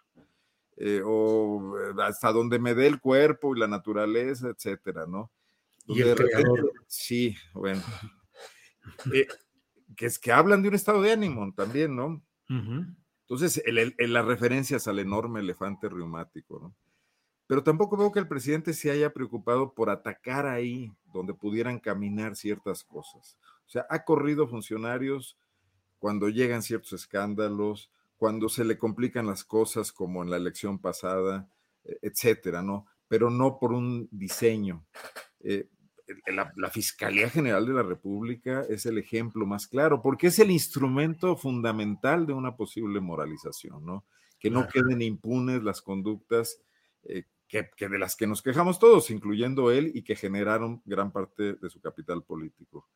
Entonces, a ese, a ese, a ese atorón yo no le veo solución. No, no veo, y me parece lamentable, eh, la menor autocrítica. No sé si internamente la haya y que hacia afuera no se quiera dar una imagen de debilidad para tratar de unir a esos, esos dos aspectos, para que trascienda la fortaleza personal simbólica del presidente, este hombre que va y se mete al zapotillo a hablar con la gente para resolver el tema de una presa, o que va a la laguna, o que va eh, a cada estado de la República donde se presenta un problema que nunca lo habíamos visto con, con presidentes que gobernaban la mitad del día, que se levanta a las 5 de la mañana a ver el tema de la seguridad, pero que lamentablemente las cosas no caminan a la velocidad que debieran. Ese, ese ojo del amo no engorda ese caballo, ¿no? Sí.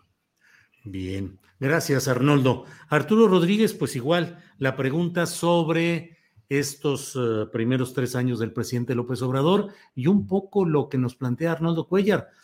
La voluntad personal, por buena que sea, logra reformar y modificar una estructura tan anquilosada, por usar el término muy manido, una estructura anquilosada de poder como la que le fue heredada? Pues este, ya como vamos a, ponernos como en el meme ese de sí, pero el PRI robó más. Sí, pues sí. Así es. Mira, lo que, eh, no sé, me parece que sí hay una parte que tiene que ver con, con, con la forma en la que las burocracias eh, operan. Eh, me parece también que se ha construido un discurso despectivo hacia la norma. La norma es importante, eh, no, porque alente, obstruya, haga, eh, propicie un tortuguismo burocrático, sino porque la norma contribuye a buenas prácticas y a, se supondría, eh, idealmente evitar la corrupción. Pero bueno, más allá de este asunto del elefante reumático, que creo que es relativo, eh, me parece que es un ejemplo que expresa muy bien eh, lo que quisiera yo abordar en el comentario y que si bien con, eh, digamos, una argumentación más teórica que la que yo podría articular, Arnoldo ha expuesto espléndidamente al inicio de su comentario. y que es esta separación entre lo que tiene que ver con la comunicación política con lo que tiene que ver con eh, resultados. Y cuando hablamos, hablo de comunicación política, pues no solo me refiero a, la mañanera, a los dichos del presidente, sino también al discurso de sus oposiciones, que en ambos casos, eh, pues eh, me parece que magnifican mucho algunas de las temáticas que se abordan. Y en cuanto a resultados, Creo que hay algunos que son bastante tangibles, eh, a reserva de que eh, en otro contexto pudiera yo ser más específico con los datos. Me parece que el tema económico que ya lo ilustraba Temoris, propiciaba por allá de marzo, abril del año pasado que las cúpulas empresariales estuvieran escandalizadas con el hecho de que eh, se estuvieran tomando decisiones de no apoyo o incentivo fiscal a las empresas eh, y esta narrativa del presidente López Obrador de eh, apoyar eh, a los estratos más desfavorecidos de la sociedad, a final de cuentas parece haber surtido efecto y dado un buen resultado. O sea, no tenemos una crisis tan tremenda como eh, tendríamos que haberla esperado, inclusive eh, hay que recordar cómo las expectativas de crecimiento económico de 2020, eh, ya en el ejercicio, en el ajuste de pandemia, pues eran superiores a lo que finalmente ocurrió. Y aunque con lentitud, dado que también la COVID ha sido muy eh, zigzagueante en sus eh, eh, repuntes y esta tercera ola y lo que sea. lo que sí podemos ver de manera medible es que hay un proceso de recuperación. lento, porque lenta está siendo la recuperación económica internacional, pero que a final de cuentas no nos, no nos golpeó de una manera tan eh, destructiva como eh, hubiéramos esperado en otro momento, en el que quizás únicamente se hubiera incrementado de una manera dramática la deuda de este país que hasta donde sabemos en este caso no ocurrió. Entonces me parece que el factor económico, el tema económico es un buen saldo hasta este momento, eh, a pesar de todo. El otro aspecto eh, que me parece no ha sido necesariamente saludable en todos los indicadores, pues es el que tiene que ver con la seguridad. O sea, hay que recordar que en su primer informe, el presidente López Obrador decía que el futuro de la cuarta transformación fue su frase, depende del éxito de la Guardia Nacional.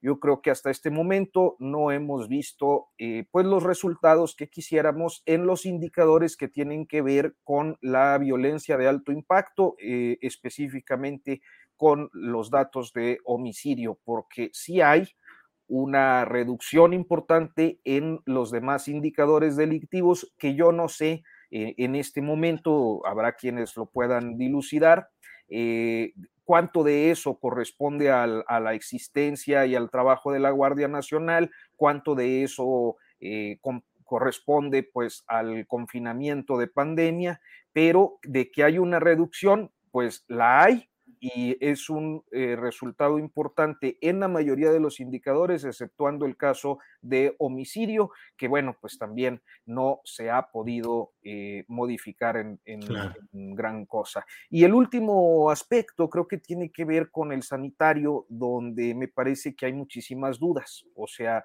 creo que el, tema de salud eh, es ilustrativo de diferentes ámbitos que la actual administración ha tocado y al tocarlos desajusta y ese desajuste tiene consecuencias.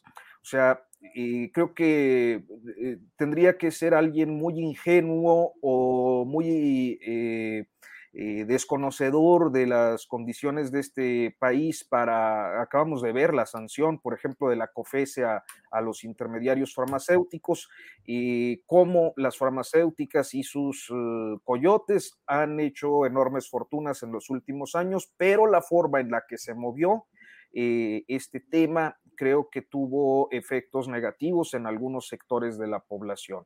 Eh, a final de cuentas, eh, pues los datos son muy contrastantes. A mí no me termina de quedar claro eh, el, cruce de datos entre INEGI y lo que el señor López Gatel da a conocer cada noche, pero creo que salud es uno de los temas a los que el presidente le apostaba enormemente con la construcción del INSABI, pero le cayó la pandemia y el sistema eh, me parece, ha empeorado. Es una percepción que se basa en la información más o menos disponible y creo que con estos tres temas, eh, Julio, pues podríamos referirnos a algunos de los aspectos centrales de lo que tiene que ver con el desempeño del Ejecutivo, porque habrá quien diga que está también el tema de corrupción y el tema de reducción de la inmunidad, pero bueno, hay que recordar que eso no necesariamente compete al Ejecutivo en términos formales.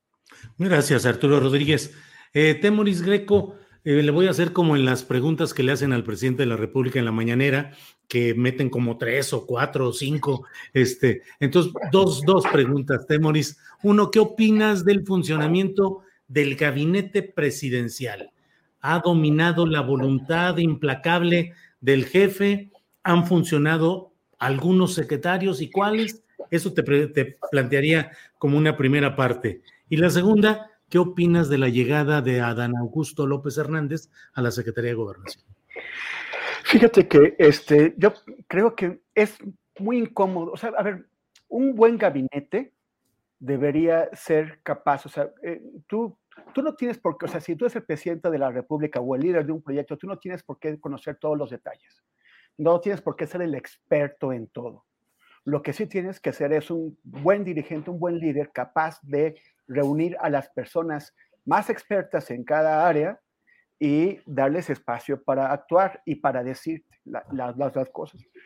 la, forma, por ejemplo, la Secretaría de Hacienda eh, ha, tenido un desempeño, o sea, bueno, o lo que ha ocurrido ahí con la salida de, de, secretarios, la censura, por ejemplo, a Ursúa, que él mismo escogió, que él mismo puso como tal, porque Ursúa habló pues con su, propio, eh, con, su, con su propia voz. Es lo que hizo también en el Banco de México el, uno, uno de, los, de, los, de los vicegobernadores. Uno Gerardo Esquivel. Uno de los intelectuales económicos de la, de la 4T, una de las figuras en el área económica más importantes de la 4T, que fue que muy respetada por Andrés Manuel, que sabe de lo que habla y, perdón, que entiende mucho mejor de esto que el propio presidente, porque el presidente no tiene por qué ser experto en el Banco de México. Y, lo, y puso a Gerardo a a escribir porque es un experto y también a especializarse en esos temas. Pero en el momento en que, en que, en que Gerardo Esquivel expresa una opinión ligeramente, ni siquiera es crítica, solamente estaba corrigiendo una mala apreciación que tenía el presidente sobre, sobre cómo se pueden manejar algo muy técnico que son los derechos especiales de giro que dio el, el, Fondo Monetario Internacional. Es muy técnico, el presidente no tiene por qué saberlo todo, debería saber escuchar. Pero no solamente no supo escuchar, sino que de pronto descalifica, prácticamente insulta, porque en términos de la, de que a ti te digan que eres un tecnócrata neoliberal, ese es un insulto mayor. Y fue a insultar a Gerardo Esquivel. Y, ese es, eso, e, eso porque, porque además es innecesario, es como rudeza innecesaria. ¿Por qué el presidente va a decirle eso a Esquivel?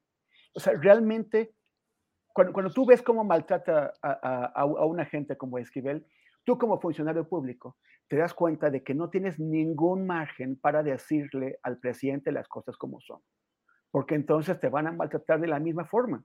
Y tú no quieres que te maltraten menos en público y menos con insultos de ese grosor.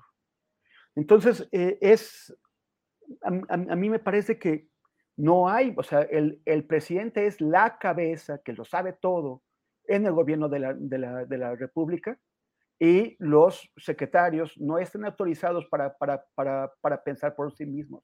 Solamente tienen que ser los ejecutores fieles de las decisiones del presidente, a pesar incluso de que alguna vez puedan no estar de acuerdo con ellas o tener algún matiz, alguna, alguna opinión que, que, que diverge en un punto muy, muy especial. No, eh, pues no es eso lo que, lo que esperábamos tampoco. y, y, y, eso significa que sí tienes que ser como precio. O sea, si, si tú crees que sabes más que cualquiera, de, que todos y cualquiera de tus secretarios, pues entonces deberías ser un auténtico especialista en todo y eso nadie en, la, humanidad lo puede ser. Gracias, Temoris. Eh, Arnoldo Cuellar, ¿qué opinas tú sobre este gabinete? Yo a veces he escrito que pareciera que solo hay dos vicepresidentes, uno civil, que es uh, eh, Marcelo Ebrard, que ocupa funciones de migración, de comprar vacunas, de comprar pipas, incluso o sea, a veces atiende hasta los asuntos eh, de relaciones exteriores. Y el otro es el vicepresidente militar. Menos los de cultura. Sí, menos los de diplomacia cultural, así es. Eh, y el otro pareciera ser eh, Luis Crescencio Sandoval, el secretario de la Defensa Nacional, que también se encarga de todo, de todo lo que sea. Pero, ¿qué opinas pues del gabinete? ¿Qué personajes te parecen relevantes? ¿Qué personajes te parece que no están embonando con el ritmo que requiere esta llamada cuarta transformación? Bueno, Temoris no contestó lo de... sí, si quieren lo dejamos. Lo, dejamos. gusto. Sí, sí, si quieren lo dejamos para la siguiente ronda. Sale, sí, de acuerdo.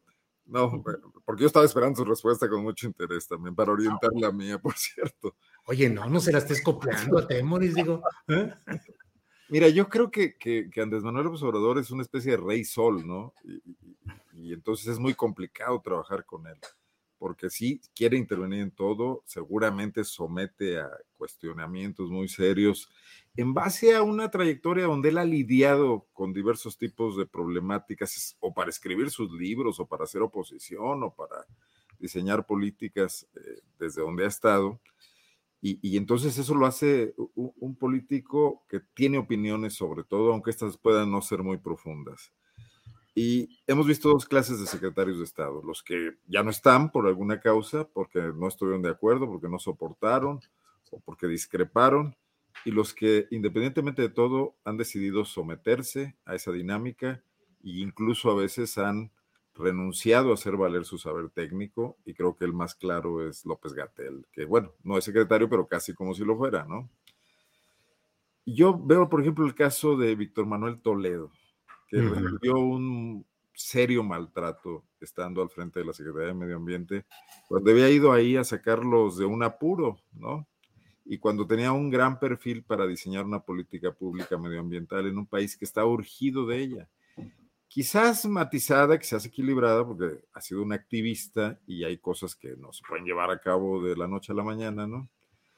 Eh, pero que podría haber avanzado de forma fundamental y no lo logró hay que acordarnos que recibió una agresión en su casa en Morelia cuando lo atacaron ahí con unos polvos que supuestamente era glifosato, algo por el estilo, eh, invadiendo, porque se enfrentó a una mafia muy poderosa, que es esta, esta del sector agro, agroindustrial, ¿no? Eh, que, en México este, es, fuerte, que agota recursos hídricos y que ha llevado a cabo una agricultura intensiva, a veces no tanto para alimentar al propio pueblo mexicano, sino para exportar, y son muy exitosos en ese terreno. Y luego se le filtraron unas grabaciones de una reunión interna. Solo lo puedo hacer, pues, bueno, pues está lleno de gentes que trabajaron en los anteriores gobiernos y que seguramente están al servicio de la industria también.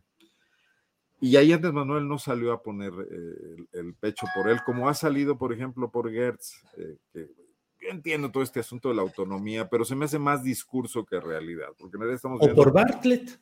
O por Bartlett, por ejemplo, ¿no? Entonces, eh, es muy desgastante para un gabinete estar sujetos a una subjetividad tan fuerte como la de un presidente con estas características, eh, hiperactivo y que tiene esa capacidad de, esa, y esa movilidad, ¿no? Pero esto está afectando la creación de políticas públicas. La 4T no se traduce en políticas públicas. Hay un discurso que maneja el presidente y todos tratan de acomodarse a él, pero a veces ese discurso no tiene ataderos con lo que realmente el Estado pudiera eh, influir, administrar o, reorientar después de, décadas de, políticas neoliberales, ¿no? como las que critica el presidente mucho de palabra, pero que a veces no se han afectado tanto en, los hechos, ¿no? Eh, pues el país requiere volver, o sea, la moralización que plantea Andrés Manuel está muy bien planteada, pero Arturo lo mencionó, se desajustan cosas si nomás lo haces eh, primero discursivamente y luego obligando a los secretarios a actuar de manera distinta, pero no desmontando críticamente, tácticamente los eh, aparatos y los intereses que se han inquistado en la administración pública y que de alguna manera han funcionado, porque el país, con todo y que propiciaba enormes raterías, enormes enriquecimientos, funcionaba, ese Estado funcionaba. Imagínense si pudiese funcionar sin corrupción, pero también sin anarquía o sin eh, estas veleidades que a veces vemos en la 4T.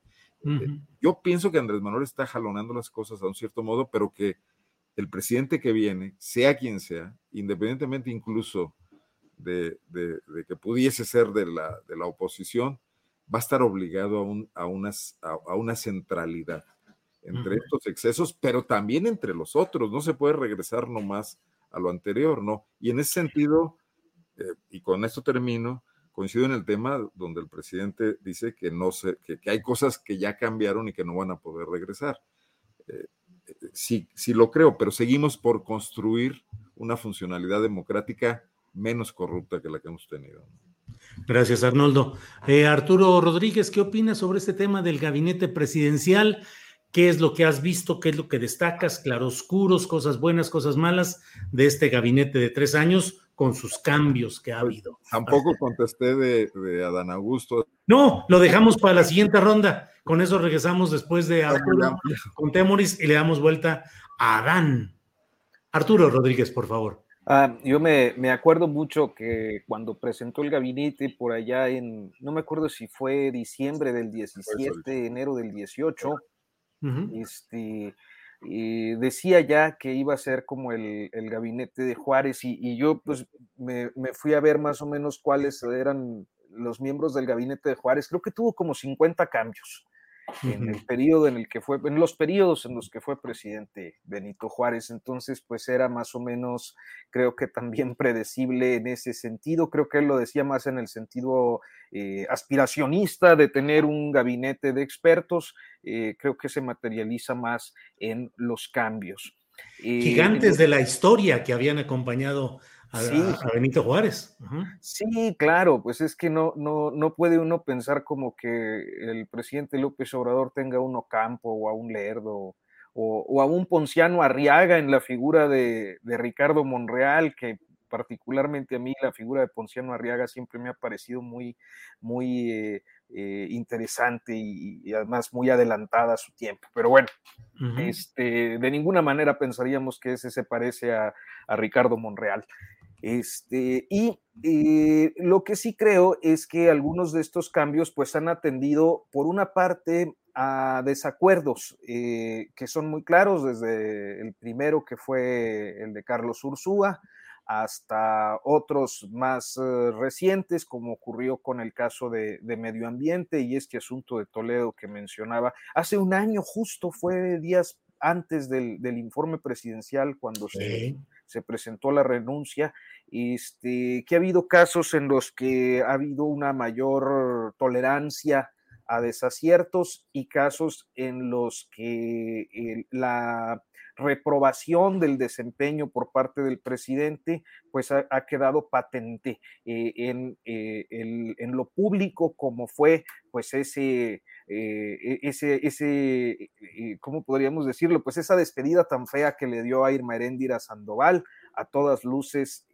con una desazón y, y, una mala eh, situación que ya en, su oportunidad abordamos. Entonces, eh, creo que cada cambio y cada ajuste atiende a diferentes condiciones. Hay otros que pues han sido parte también de lo que pues tiene que ver con el ámbito privado, como fue el caso de Alfonso Romo, otros casos que eh, parecerían estar encaminados a ir construyendo de algún modo la, sucesión presidencial, como fue el de mandar a Esteban Moctezuma a, Washington, eh, y eh, el de rodearse en estos últimos tiempos de un equipo cercanísimo que poco a poco pues va consolidando, yo pensaría que rumbo al cuarto año de gobierno, al tipo de gabinete que auténticamente el presidente quiere tener eh, y que, bueno, pues como suele ocurrir en todo periodo presidencial, esto queda sujeto a algunos ajustes que tienen eh, relación con los equilibrios que se dan entre los grupos de poder, los afines en este caso al presidente. Y como parte de ese robustecimiento de su círculo íntimo, pues vemos, por ejemplo, eh, primero, pues la permanencia de Javier May, que eh, pareciera que ya se iba y que estaba renunció ya grilladísimo por Gabriel García y no sé qué, y bueno, pues no le acepta la renuncia y se queda Javier May. Eh, tenemos el caso de Delfina Gómez, que pues, también es una de sus eh, cercanas y de confianza y creo que con mucha empatía que va a educación. Eh, el más reciente, pues es evidente el caso de Adán Augusto a la Secretaría de Gobernación, creo que como parte de una medida estratégica que pretende tener pues a un político con oficio, eh, más que quizás a una persona de buena voluntad, como pudiéramos decir de, la doctora Sánchez Cordero, este, pues a un político con oficio y de todas sus confianzas para ahora sí tener en quién delegar la política interna del país. Entonces, creo que eh, eh, cada cambio ha atendido a diferentes circunstancias y estas tienen una relación muy directa pues con un presidente que eh, suele ser muy pragmático y va haciendo sus ajustes también conforme a sus necesidades. De cara a lo que yo pienso es el arranque de su año de mayor fuerza que es este que inicia yo al menos así lo leo yo como parte de mis deformaciones históricas quizás eh, el cuarto año que empieza con el tercer informe. Sí, gracias Arturo. Temoris Greco, pues ya Arturo tocó el tema de la llegada de Adán Augusto López Hernández a la Secretaría de Gobernación. ¿Qué opinas sobre eso? El paisanaje, la relación de absoluta confianza entre López Obrador y López, eh, López Hernández, y por otra parte la salida también de la secretaria Sánchez Cordero rumbo al Senado, donde se dice o se rumora o se especula que es una especie de cuña para ir minando el poder de Ricardo Monreal. Temoris, ¿qué opinas? Bueno, hay, hay, algunas versiones que señalan la posibilidad de que en el fondo Adán Augusto sea el, caballo negro de, de, Andrés Manuel, no su, auténtico candidato a la presidencia. Eh, yo lo, dudo, es, es, un, es un político que a nivel nacional tiene un conocimiento muy bajo. Eh, la, la, Secretaría de Gobernación no tiene, ha, perdido muchas competencias, tanto, tanto a nivel institucional, las, las que les fueron transferidas a, la, Secretaría de Seguridad, como en, en, lo concreto con los encargos presidenciales, ¿no? los que le ha dado a Ebrard y los que también tiene Julio Scherer, que eh, invaden competencias propias de la Secretaría. Entonces es una Secretaría disminuida. Voy a, no sé si se está metiendo este ruido. Voy a, cerrar esto, a ver si. Un poquito, sí. Sí, menos. Sí, sí, sí, con calma. Sí, sí, sí. Pero, em, pero, bueno, entonces no, no creo que le dé tanta visibilidad como para de pronto en, en menos de tres años o en dos años y cacho ponerse eh, al nivel en la carrera de los otros caballos. Eh, em, sin, embargo, también es cierto que los otros caballos pueden tropezar. Eh, eh, no, no está nada fácil, ya, ya son sujetos a, gran golpeo y tanto, tanto Ebrard como Claudia podrían, podrían caerse. Y a también espero no, no equivocarme al, decir que Andrés Manuel no tiene ninguna intención de dejar pasar a Monreal como candidato de su movimiento. Entonces, eh, digamos que eventualmente podría entrar como, como emergente. Eh, sale Olga Sánchez Cordero también, ¿no? O sea, para, para, para ponerle límite en lo, en lo posible a los manejos que hace Monreal de la, de, en, el, en el Senado. Ahora, la señora solamente va a estar un año como presidenta del, del, Senado, o sea, no, no, no, va a servir durante los tres años y sobre todo ella necesita de Monreal. Si ella quiere cumplir cualquier encargo que le haga Andrés Manuel o hacer pasar cualquier iniciativa, sin Monreal no puede hacer nada y Monreal, aunque no se oponga de manera abierta, siempre tiene la posibilidad de hacer que sus senadores lleguen tarde, que, que, que no, que no aparezcan, que, que, que protesten por algo. O sea, digamos, tampoco va a ser capaz de acotar tanto a, Monreal porque lo necesita, porque es vital. Pero eh, por el otro lado, eh, López, eh, Adán, Adán Augusto, será un, un, o sea, si es, o sea, el, el, cambio que precede este movimiento es el de Martí Batres, cuando colocan a Martí Batres en la Secretaría de Gobierno de la Ciudad de México. Y viene Adán Augusto a, ocupar el puesto equivalente a nivel de la federación. O sea, son evidentemente jugadas con el, con el intento de reforzar la operación política de, de, Morena pensando en las elecciones que vienen, jugadas necesarias porque eh, hubo, eh, eh, hubo, hubo, fallas antes de la elección de junio y ni Sánchez Cordero ni, ni, ni Suárez del Real, el antecesor de Martí Batres, pudieron compensarlas. Entonces yo creo que sí hay un, hay un reforzamiento, hay un reforzamiento del Grupo Tabasco, pero también uno se pregunta, ¿cuál es el futuro del Grupo Tabasco? Cuando su jefe supremo insiste en que él eh, eh, a fines de, de, 2024 se va a ir a su rancho y no va ni siquiera a opinar. O sea, ese grupo Tabasco no tiene, a menos que de pronto Adán Augusto creciera de manera sorprendente, ese grupo Tabasco no tiene eh, mayor recorrido que el de ese sexenio. Entonces, eh, eh, no sé ahí qué, es lo que realmente, eh, qué opciones tienen, pero bueno, sí me, sí, me parece que es básicamente una, una, mirada a los tres años, en donde será, será más política y pues menos posturismo, buena onda como el que tenía la, la ex magistrada Sánchez Cordero. Gracias, Temoris. Arnoldo, llega el tema de Adán Augusto a tu punto, a tu mesa de opinión. ¿Qué opinas, Arnoldo? Bueno, yo creo que es una autocrítica de López Obrador esta, esta designación, ¿no? Ah, hijo, a ver. después de 30 millones de votos y de cómo llegó, pensaba que él podía ejercer la Secretaría de Gobernación Ah. y que iba ahí, y, y bueno, eligió a la ministra sabiendo que no tenía habilidades políticas y habló de este tema de que Gobernación dejaba de ser eh, pues, la mano dura para convertirse en la, en la Secretaría de los Derechos Humanos, como si pudiera depender de él el manejo de la política en un país como este, ¿no? Eh, bueno, dejó como guardiana al secretario de Derechos Humanos, a, a- ¿cómo se llama? A- ay, perdón.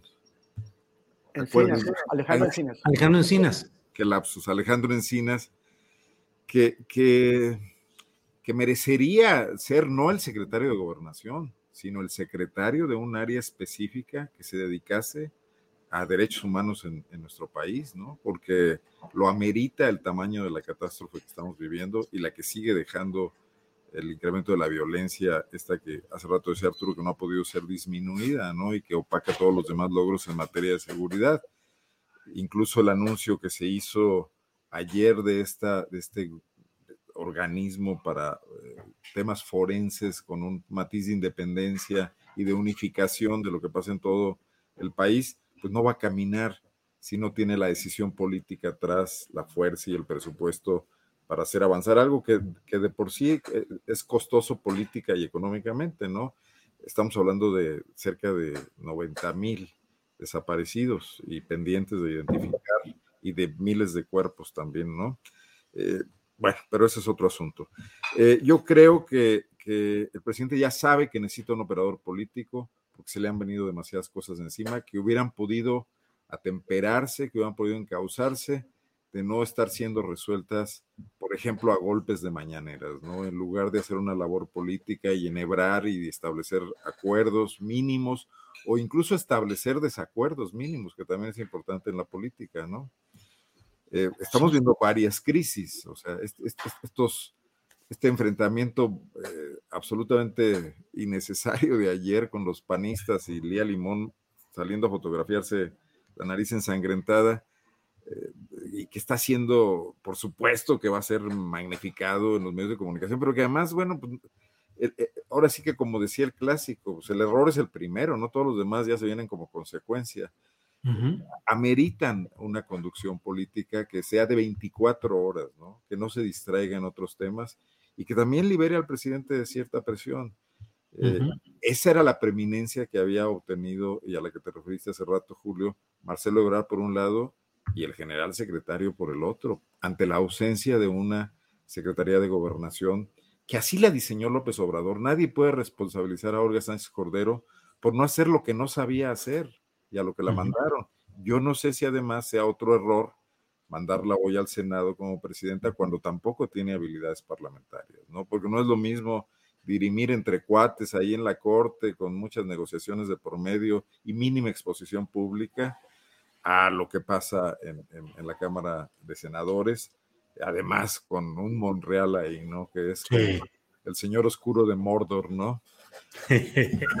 Muy bien, gracias Arnoldo. Son las 2 de la tarde con 59 minutos. Nos queda espacio para el postrecito de la mesa. ¿Algún tema que quieran comentar? ¿Alguna invitación, reflexión, lo que ustedes deseen? Arturo, por favor.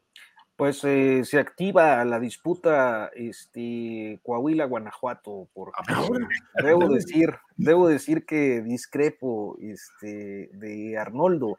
Yo no creo que la designación de Adán Augusto sea un- una autocrítica.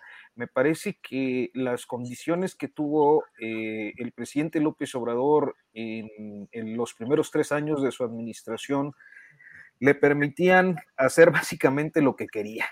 Eh, no tenía necesidad de hacer política porque eh, cualquier posición opositora era fácilmente rechazada y llegaba su punto de vista a eh, cuajar sin mayor complicación. Lo que percibo ahora es que eh, el primer episodio, que fue este de la revocación de mandato que no se pudo hacer con el, periodo extraordinario hace un par de semanas, eh, es un anticipo de una eh, actividad opositora que tiene más posibilidades de pues entorpecer, obstaculizar, de oponerse inclusive en los términos más genuinos de un sistema parlamentario a lo que plantee el presidente López Obrador. Entonces, y no solo eso, sino que tiene dos aliados que son muy veleidosos, un PT que está resentido porque le quitaron dinero y un partido verde que pues es impredecible porque a final de cuentas sus alianzas siempre son muy pragmáticas y, atienden a, a intereses eh, que no necesariamente lo llevan a mantener una alianza como se esperaría de un compromiso político, etcétera. Entonces, son, son, o sea, que se vende al mejor postor, para decirlo más claro. Eh, entonces, son dos aliados eh, de baja calidad con una oposición que parece estar más determinada a, a hacer oposición y eh, en esa medida creo que requiere de un político con experiencia, que eh, Sánchez Cordero pues no lo era.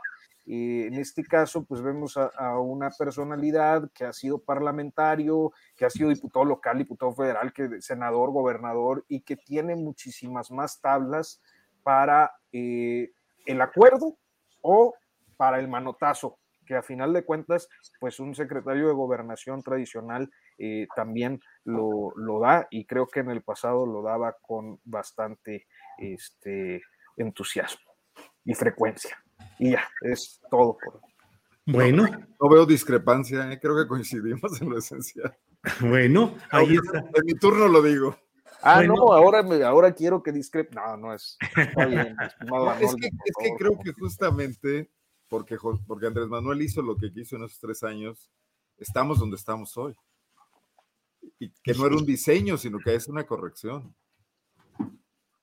Temoris, sálvanos por favor de, esta, de este atorón filosófico y político. Tu intervención ya en esta parte final de la mesa de periodismo, por favor, Temoris.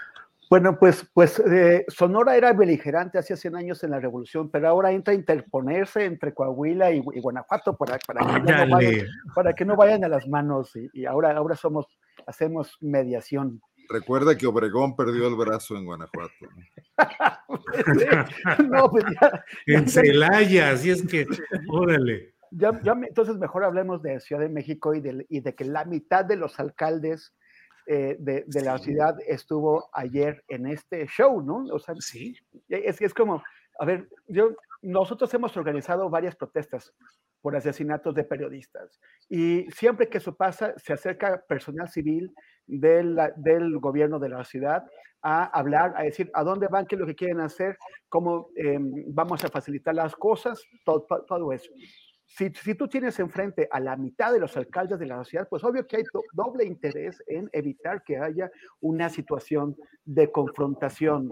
Eh, eh, yo, yo, a mí me parece que cuando Martín dice, oye, podrían haber echado un telefonazo, por, supuesto que lo pudieron hacer. O sea, sabemos quienes, quienes hemos cubierto marchas, sabemos cómo funcionan las cosas y también tú puedes calcular qué, qué interés podría tener el gobierno de la ciudad en una foto como la que salió, en donde sale una alcaldesa electa con la nariz eh, eh, ensangrentada.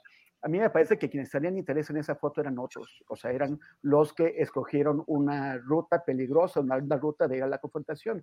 Estuvieron empujando policías hasta que salió eso. Y me, me parece muy, muy, muy grave porque además ahora sí hay algunos medios de comunicación, no todos, algunos eh, periódicos de los que suelen eh, hacer enojar al presidente han presentado el, asunto pues correctamente, ¿no?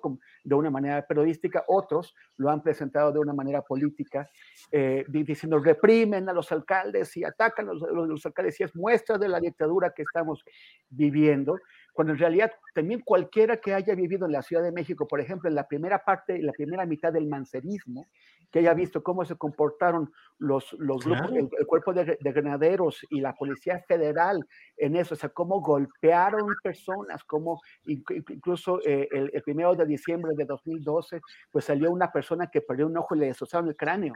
Sí, el profesor Cuyendal. Cualquiera que hayamos visto cómo se, y, y, vemos cómo le fue a la alcaldesa, que además después la dejaron entrar y pudo ir a plantear sus asuntos en, en, en el Congreso local. Además, en, un operativo que fue desarrollado a partir de, de, la, de, la, petición de alguien de su propio partido, de la presidenta del Congreso local. Entonces, a mí me, realmente me desagrada muchísimo la forma en que intentan manejarlo, victimizarse y además poner esto como evidencia de dictadura, si, si, si la nariz sangrante de Lía Limón es la, evidencia de la dictadura, eh, todos los heridos y encarcelados y personas que fueron enviadas a prisiones de alta seguridad solamente por haber sido capturadas en, en, el Zócalo en el ejercicio de sus derechos pacíficos, pues entonces eso ya era el acabose. Me, me parece de un, de un, cinismo muy desagradable y con esto cierro y espero haber dejado el campo eh, abierto para que, para que Guanajuato y Coahuila no se peleen y sobre todo para que Guanajuato no quiera encontrarme el brazo. Ahora, aquí ya se va a establecer la verdad histórica de estos asuntos en este duelo Guanajuato-Coahuila. Ya sería, eh, comenzamos la ronda de preguntas de hoy de participaciones con Temoris, seguimos con Arnoldo, con Arturo y terminamos esta mesa de periodismo. Arnoldo, tu contrarrespuesta, eh, ¿celayense o no respecto a No, no, no. No, mejor digo. Eh, ya, creo ya, que, creo que se recapacitando, vale, Temoris. Creo que se vale este, tener estas visiones y complementarias y además yo creo que sin duda nos quedamos cortos en mucho de lo que está pasando en la realidad en México, que, es, que sí está además eh, muy rica en interpretaciones, muy rica en, factores diversos que están. Estamos en una etapa donde se rompieron muchos marcos referenciales. Vamos, eh, lo, hemos dicho aquí antes, mejor ser, ser historiadores que profetas. Pero bueno, quiero comentarles algo porque creo que me parece relevante, que esto sí es noticia, es guanajuatense. Un diputado federal por Guanajuato no protestó sí. en la sesión porque convenientemente su partido aquí, Marco Cortés, le pidieron que no lo hiciera porque tiene una acusación por violación. Ocurrida además esta violación, esta presunta violación, en la fiesta donde estaba celebrando haber ganado su elección. Es panista, Jorge Romero es su nombre, y ya se inició acá un proceso, ya se abrió una carpeta. Ya su perdón, perdón, perdón, Jorge Romero como el dirigente panista de la, de Ciudad de México. Es homónimo. Es homónimo es homónimo. Es, un joven, fue dirigente, no fue, fue directivo, mejor dicho, del Instituto de la Juventud del Estado de Guanajuato. parece un tema interesante porque después de lo que pasó con los de Morena y los escándalos que se abrieron, el PAN rápidamente se volvió eh, protector de los derechos de las mujeres y, decidió evadir cualquier cosa y retuvo aquí en Guanajuato al implicado, ¿no? Bien, gracias. Y hay lecciones que se aprenden por lo menos por la vía de los periodicazos. Pues sí. Gracias, Arnoldo. Arturo Rodríguez, ya para cerrar esta mesa, por favor, tu comentario postrero en esta ocasión. No, hombre, no, nomás que este, luego como que eh, estaba hoy pensando en la mesa y, a veces creo que hay mucha sensibilidad. Este, pensaba en que, por ejemplo, la ofensa a Gerardo Esquivel, este, pues eh, eh, qué bueno que no fue eh, generación de cristal porque se nos rompe el, vicegobernador. Y con lo de ayer, pues sí, este, muy, muy desbordado y muy excesivo este, esta acusación de, de represión. cuando pareciera pues que sí que fue el escolta, creo el que le rompió una espinilla, ¿no? En la, le reventó una espinillita en la nariz a la, alcaldesa electa.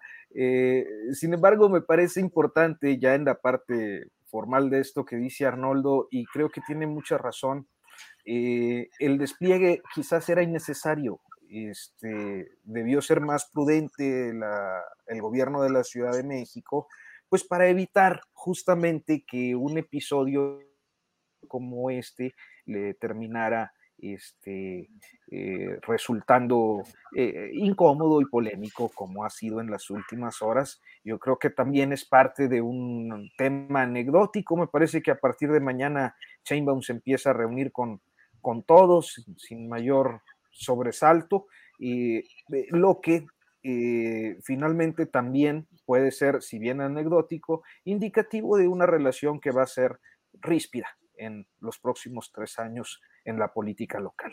Y pues muchas gracias, Julio, como siempre, eh, un gusto coincidir con, con Arnoldo y con Temuris. Arnoldo, que quiere decir algo. Felicitarte por el tema de San Luis, Julio. Ah, muchas gracias. Realmente fue muy importante lo que se abrió ahí, la polémica y hasta incluso la presencia en la mañanera. Bueno, pues muchas gracias. Digo, además, como lo he dicho, pues la valía es del movimiento social de resistencia que se ha dado allá. El país está lleno de problemas parecidos, pero no en todos los lugares hay esa organización y esa resistencia como la que hicieron los guardianes de la Sierra de San Miguelito.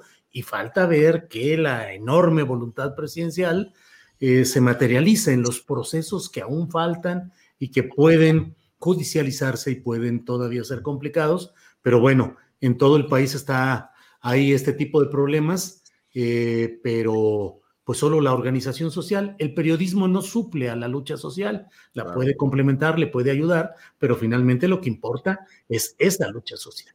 En fin, pues Temoris, muchas gracias y buenas tardes. Gracias. Y solamente recordar que la foto que se robó Leal, Limón ayer debió haber sido la que hicieron los, los, colectivos de búsqueda, las madres y los padres de los desaparecidos, en muy temprano por la mañana frente al Palacio Nacional, porque fue eh, el Día Nacional de los Desaparecidos. Entonces, eh, eh, hicieron unos, un evento, hay, un, hay unos videos de dron muy bonitos en donde, porque formaron las palabras, donde están con, con ropa, con ropa que usaron las personas que desaparecieron. Eh, esa debe, haber sido la foto del día y no la otra. Eh, la grilla es la grilla, pero ojalá quienes no, la, quienes no vieron esa foto eh, se asomen a las redes o a los diarios y la, y la busquen, es muy bonita. Gracias y gracias compañeros. Este, qué bueno que en Guanajuato y, San Luis sí puedo pasar sin, sin peligro de ser desmancado o, o desmancado. Muy bien, gracias. Esperamos esa etapa. ¿eh? También, Arnoldo, gracias y buenas tardes. Buenas tardes, saludos Arturo, saludos Temoris, gracias. ¿eh? Arturo, muchas gracias y buenas tardes. Gracias Julio, Arnoldo, Temoris, hasta pronto. Bien, hasta pronto, gracias.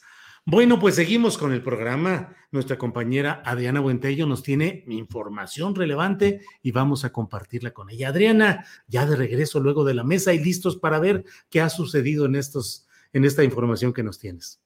Julio, pues eh, comentarles que luego del desplegado que ya estaban comentando en la mesa de empresas de medios de comunicación que anunciaron este frente en favor de la libertad de expresión, el presidente Andrés Manuel López Obrador aseguró que en su gobierno no se ha censurado a ningún periodista. Escuchemos. Dijimos que íbamos a respetar la libertad de expresión y cumplimos. Ningún periodista es perseguido, censurado, hasta se insulta al presidente, pero no hay represión. Ya no hay moches porque ahora el presupuesto va al pueblo, pero hay libertades. Se garantiza el derecho a disentir. Hechos, no palabras. Tercer informe. Gobierno de México. Bueno, y en conferencia de prensa, Claudia Sheinbaum condenó los actos de violencia ayer afuera del Congreso de la Ciudad de México y dijo que se van a investigar. Sin embargo, destacó que le llamó la atención que no llamarán, eh, que no llamaran a la, a la presidenta de la mesa directiva para entrar al Congreso y consideró que no se puede hacer de la política un circo. Escuchemos. La primera es que obviamente se condena cualquier eh, eh, violencia, agresión que se haya sufrido. Hay que hacer una investigación para saber exactamente qué pasó. Lo segundo que me parece importante es que, o que me llama la atención, es por qué no se llamó a la presidenta de la mesa directiva del Congreso para entrar al Congreso. El periodo extraordinario fue acordado por todas las fuerzas políticas, por todas. Eh, había un acuerdo prácticamente en todos los puntos que se presentaron ayer en las distintas leyes, reformas. Em, la presidenta de la mesa directiva hace la solicitud para la fuerza pública y lo que yo quisiera, eh, pues, o lo que me llama la atención, vamos a ponerlo así, es por qué no se llama a la presidenta de la mesa directiva, al secretario de gobierno, para decir, queremos entrar al Congreso. esa parte es la que no me explico y obviamente tiene que hacerse una investigación. Y la otra que me parece muy importante, y esta es a la ciudadanía, es porque nosotros nos debemos a la ciudadanía, nos debemos al pueblo, nos debemos no solo a quienes nos eligieron, sino a todos y a todas los habitantes de la Ciudad de México. No se puede hacer de la política un circo. Ellos están llamados a una mesa de trabajo conmigo, uno a uno. Eh, desde la oficina les llamamos hace varios días, eh, nos vamos a reunir uno a uno con el equipo de trabajo ¿Y por qué uno a uno de los 16 alcaldes? Pues porque las problemáticas son distintas.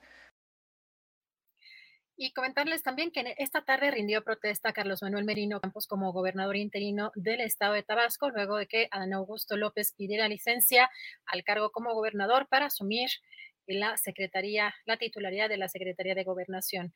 en la conferencia mañanera, hoy el canciller Marcelo Ebrard dijo que ya el día de hoy se superan las 100 millones de dosis de vacunas contra COVID-19 y se espera cerrar el 2021 con 150 millones de dosis. Escuchemos.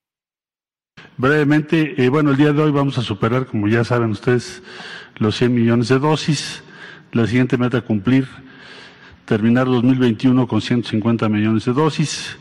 Esto es resultado de una estrategia que ha encabezado el presidente de la República. Entre los países que tienen más de 100 millones de habitantes, México es el quinto lugar en el porcentaje de población total que ha recibido el esquema completo de vacunación.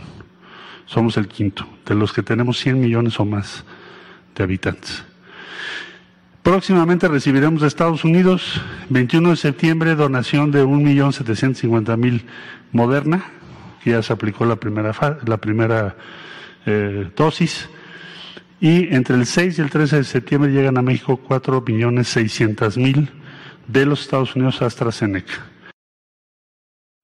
Y sobre las variantes del virus SARS-CoV-2, el subsecretario Hugo López Gatel explicó que van a seguir apareciendo y que en el caso de Lambda y la sudafricana no se ha demostrado que sean más agresivas. Escuchemos. Las variantes del virus SARS-CoV-2 van a seguir apareciendo y ahora se están numerando con estas letras griegas. Efectivamente, en México, igual que en por lo menos una docena de países, ya se ha identificado la, variable, la variante lambda. Al igual que comentamos con la variante delta, que en su momento cobró gran popularidad, no existe ninguna demostración de que estas nuevas variantes tengan mayor agresividad que causen más daño, que causen una mayor probabilidad de que las personas terminen en el hospital o pierdan la vida. La variable delta en su momento sí se reconoció que puede ser más transmisible, hasta un 60% más transmisible, pero no causa enfermedad más grave. Esta nueva que apareció en Sudáfrica tiene otro sistema de clasificación, pero lo mismo, no se ha demostrado que sea más eh, agresiva. Julio, pues esto es algo de lo más relevante de las últimas horas. Bueno, pues Adriana, tenemos ya cubierta toda la información relevante de este día, gracias a los segmentos que has eh, aportado, que has proporcionado. Y bueno, pues ya hemos cumplido con todo nuestro programa de hoy. Adriana, pues eh, todo caminando y ya listo para el informe del presidente de la República, para el inicio de la nueva legislatura federal, en este caso eh, la nueva conformación de la Cámara de Diputados. ¿Cómo has sentido las cosas? ¿Cómo has visto todo, Adriana?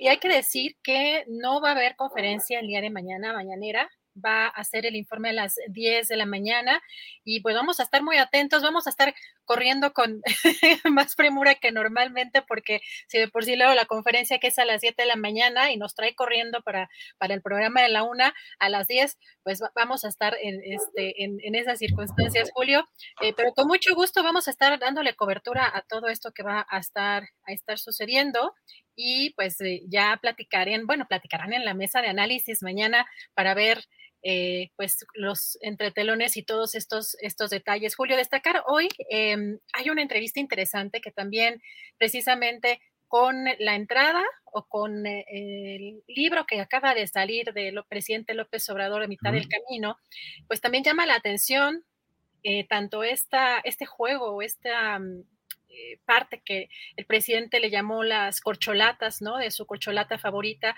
y de los que serían presidenciables. Hoy en entrevista con Ciro Gómez Leida, eh, Ricardo Monreal eh, aseguró que pese a no ser preferido y que sabe que es excluido y si ser excluido, puede, eh, considera el senador convencer a Morena para ser elegido como el candidato a 2024.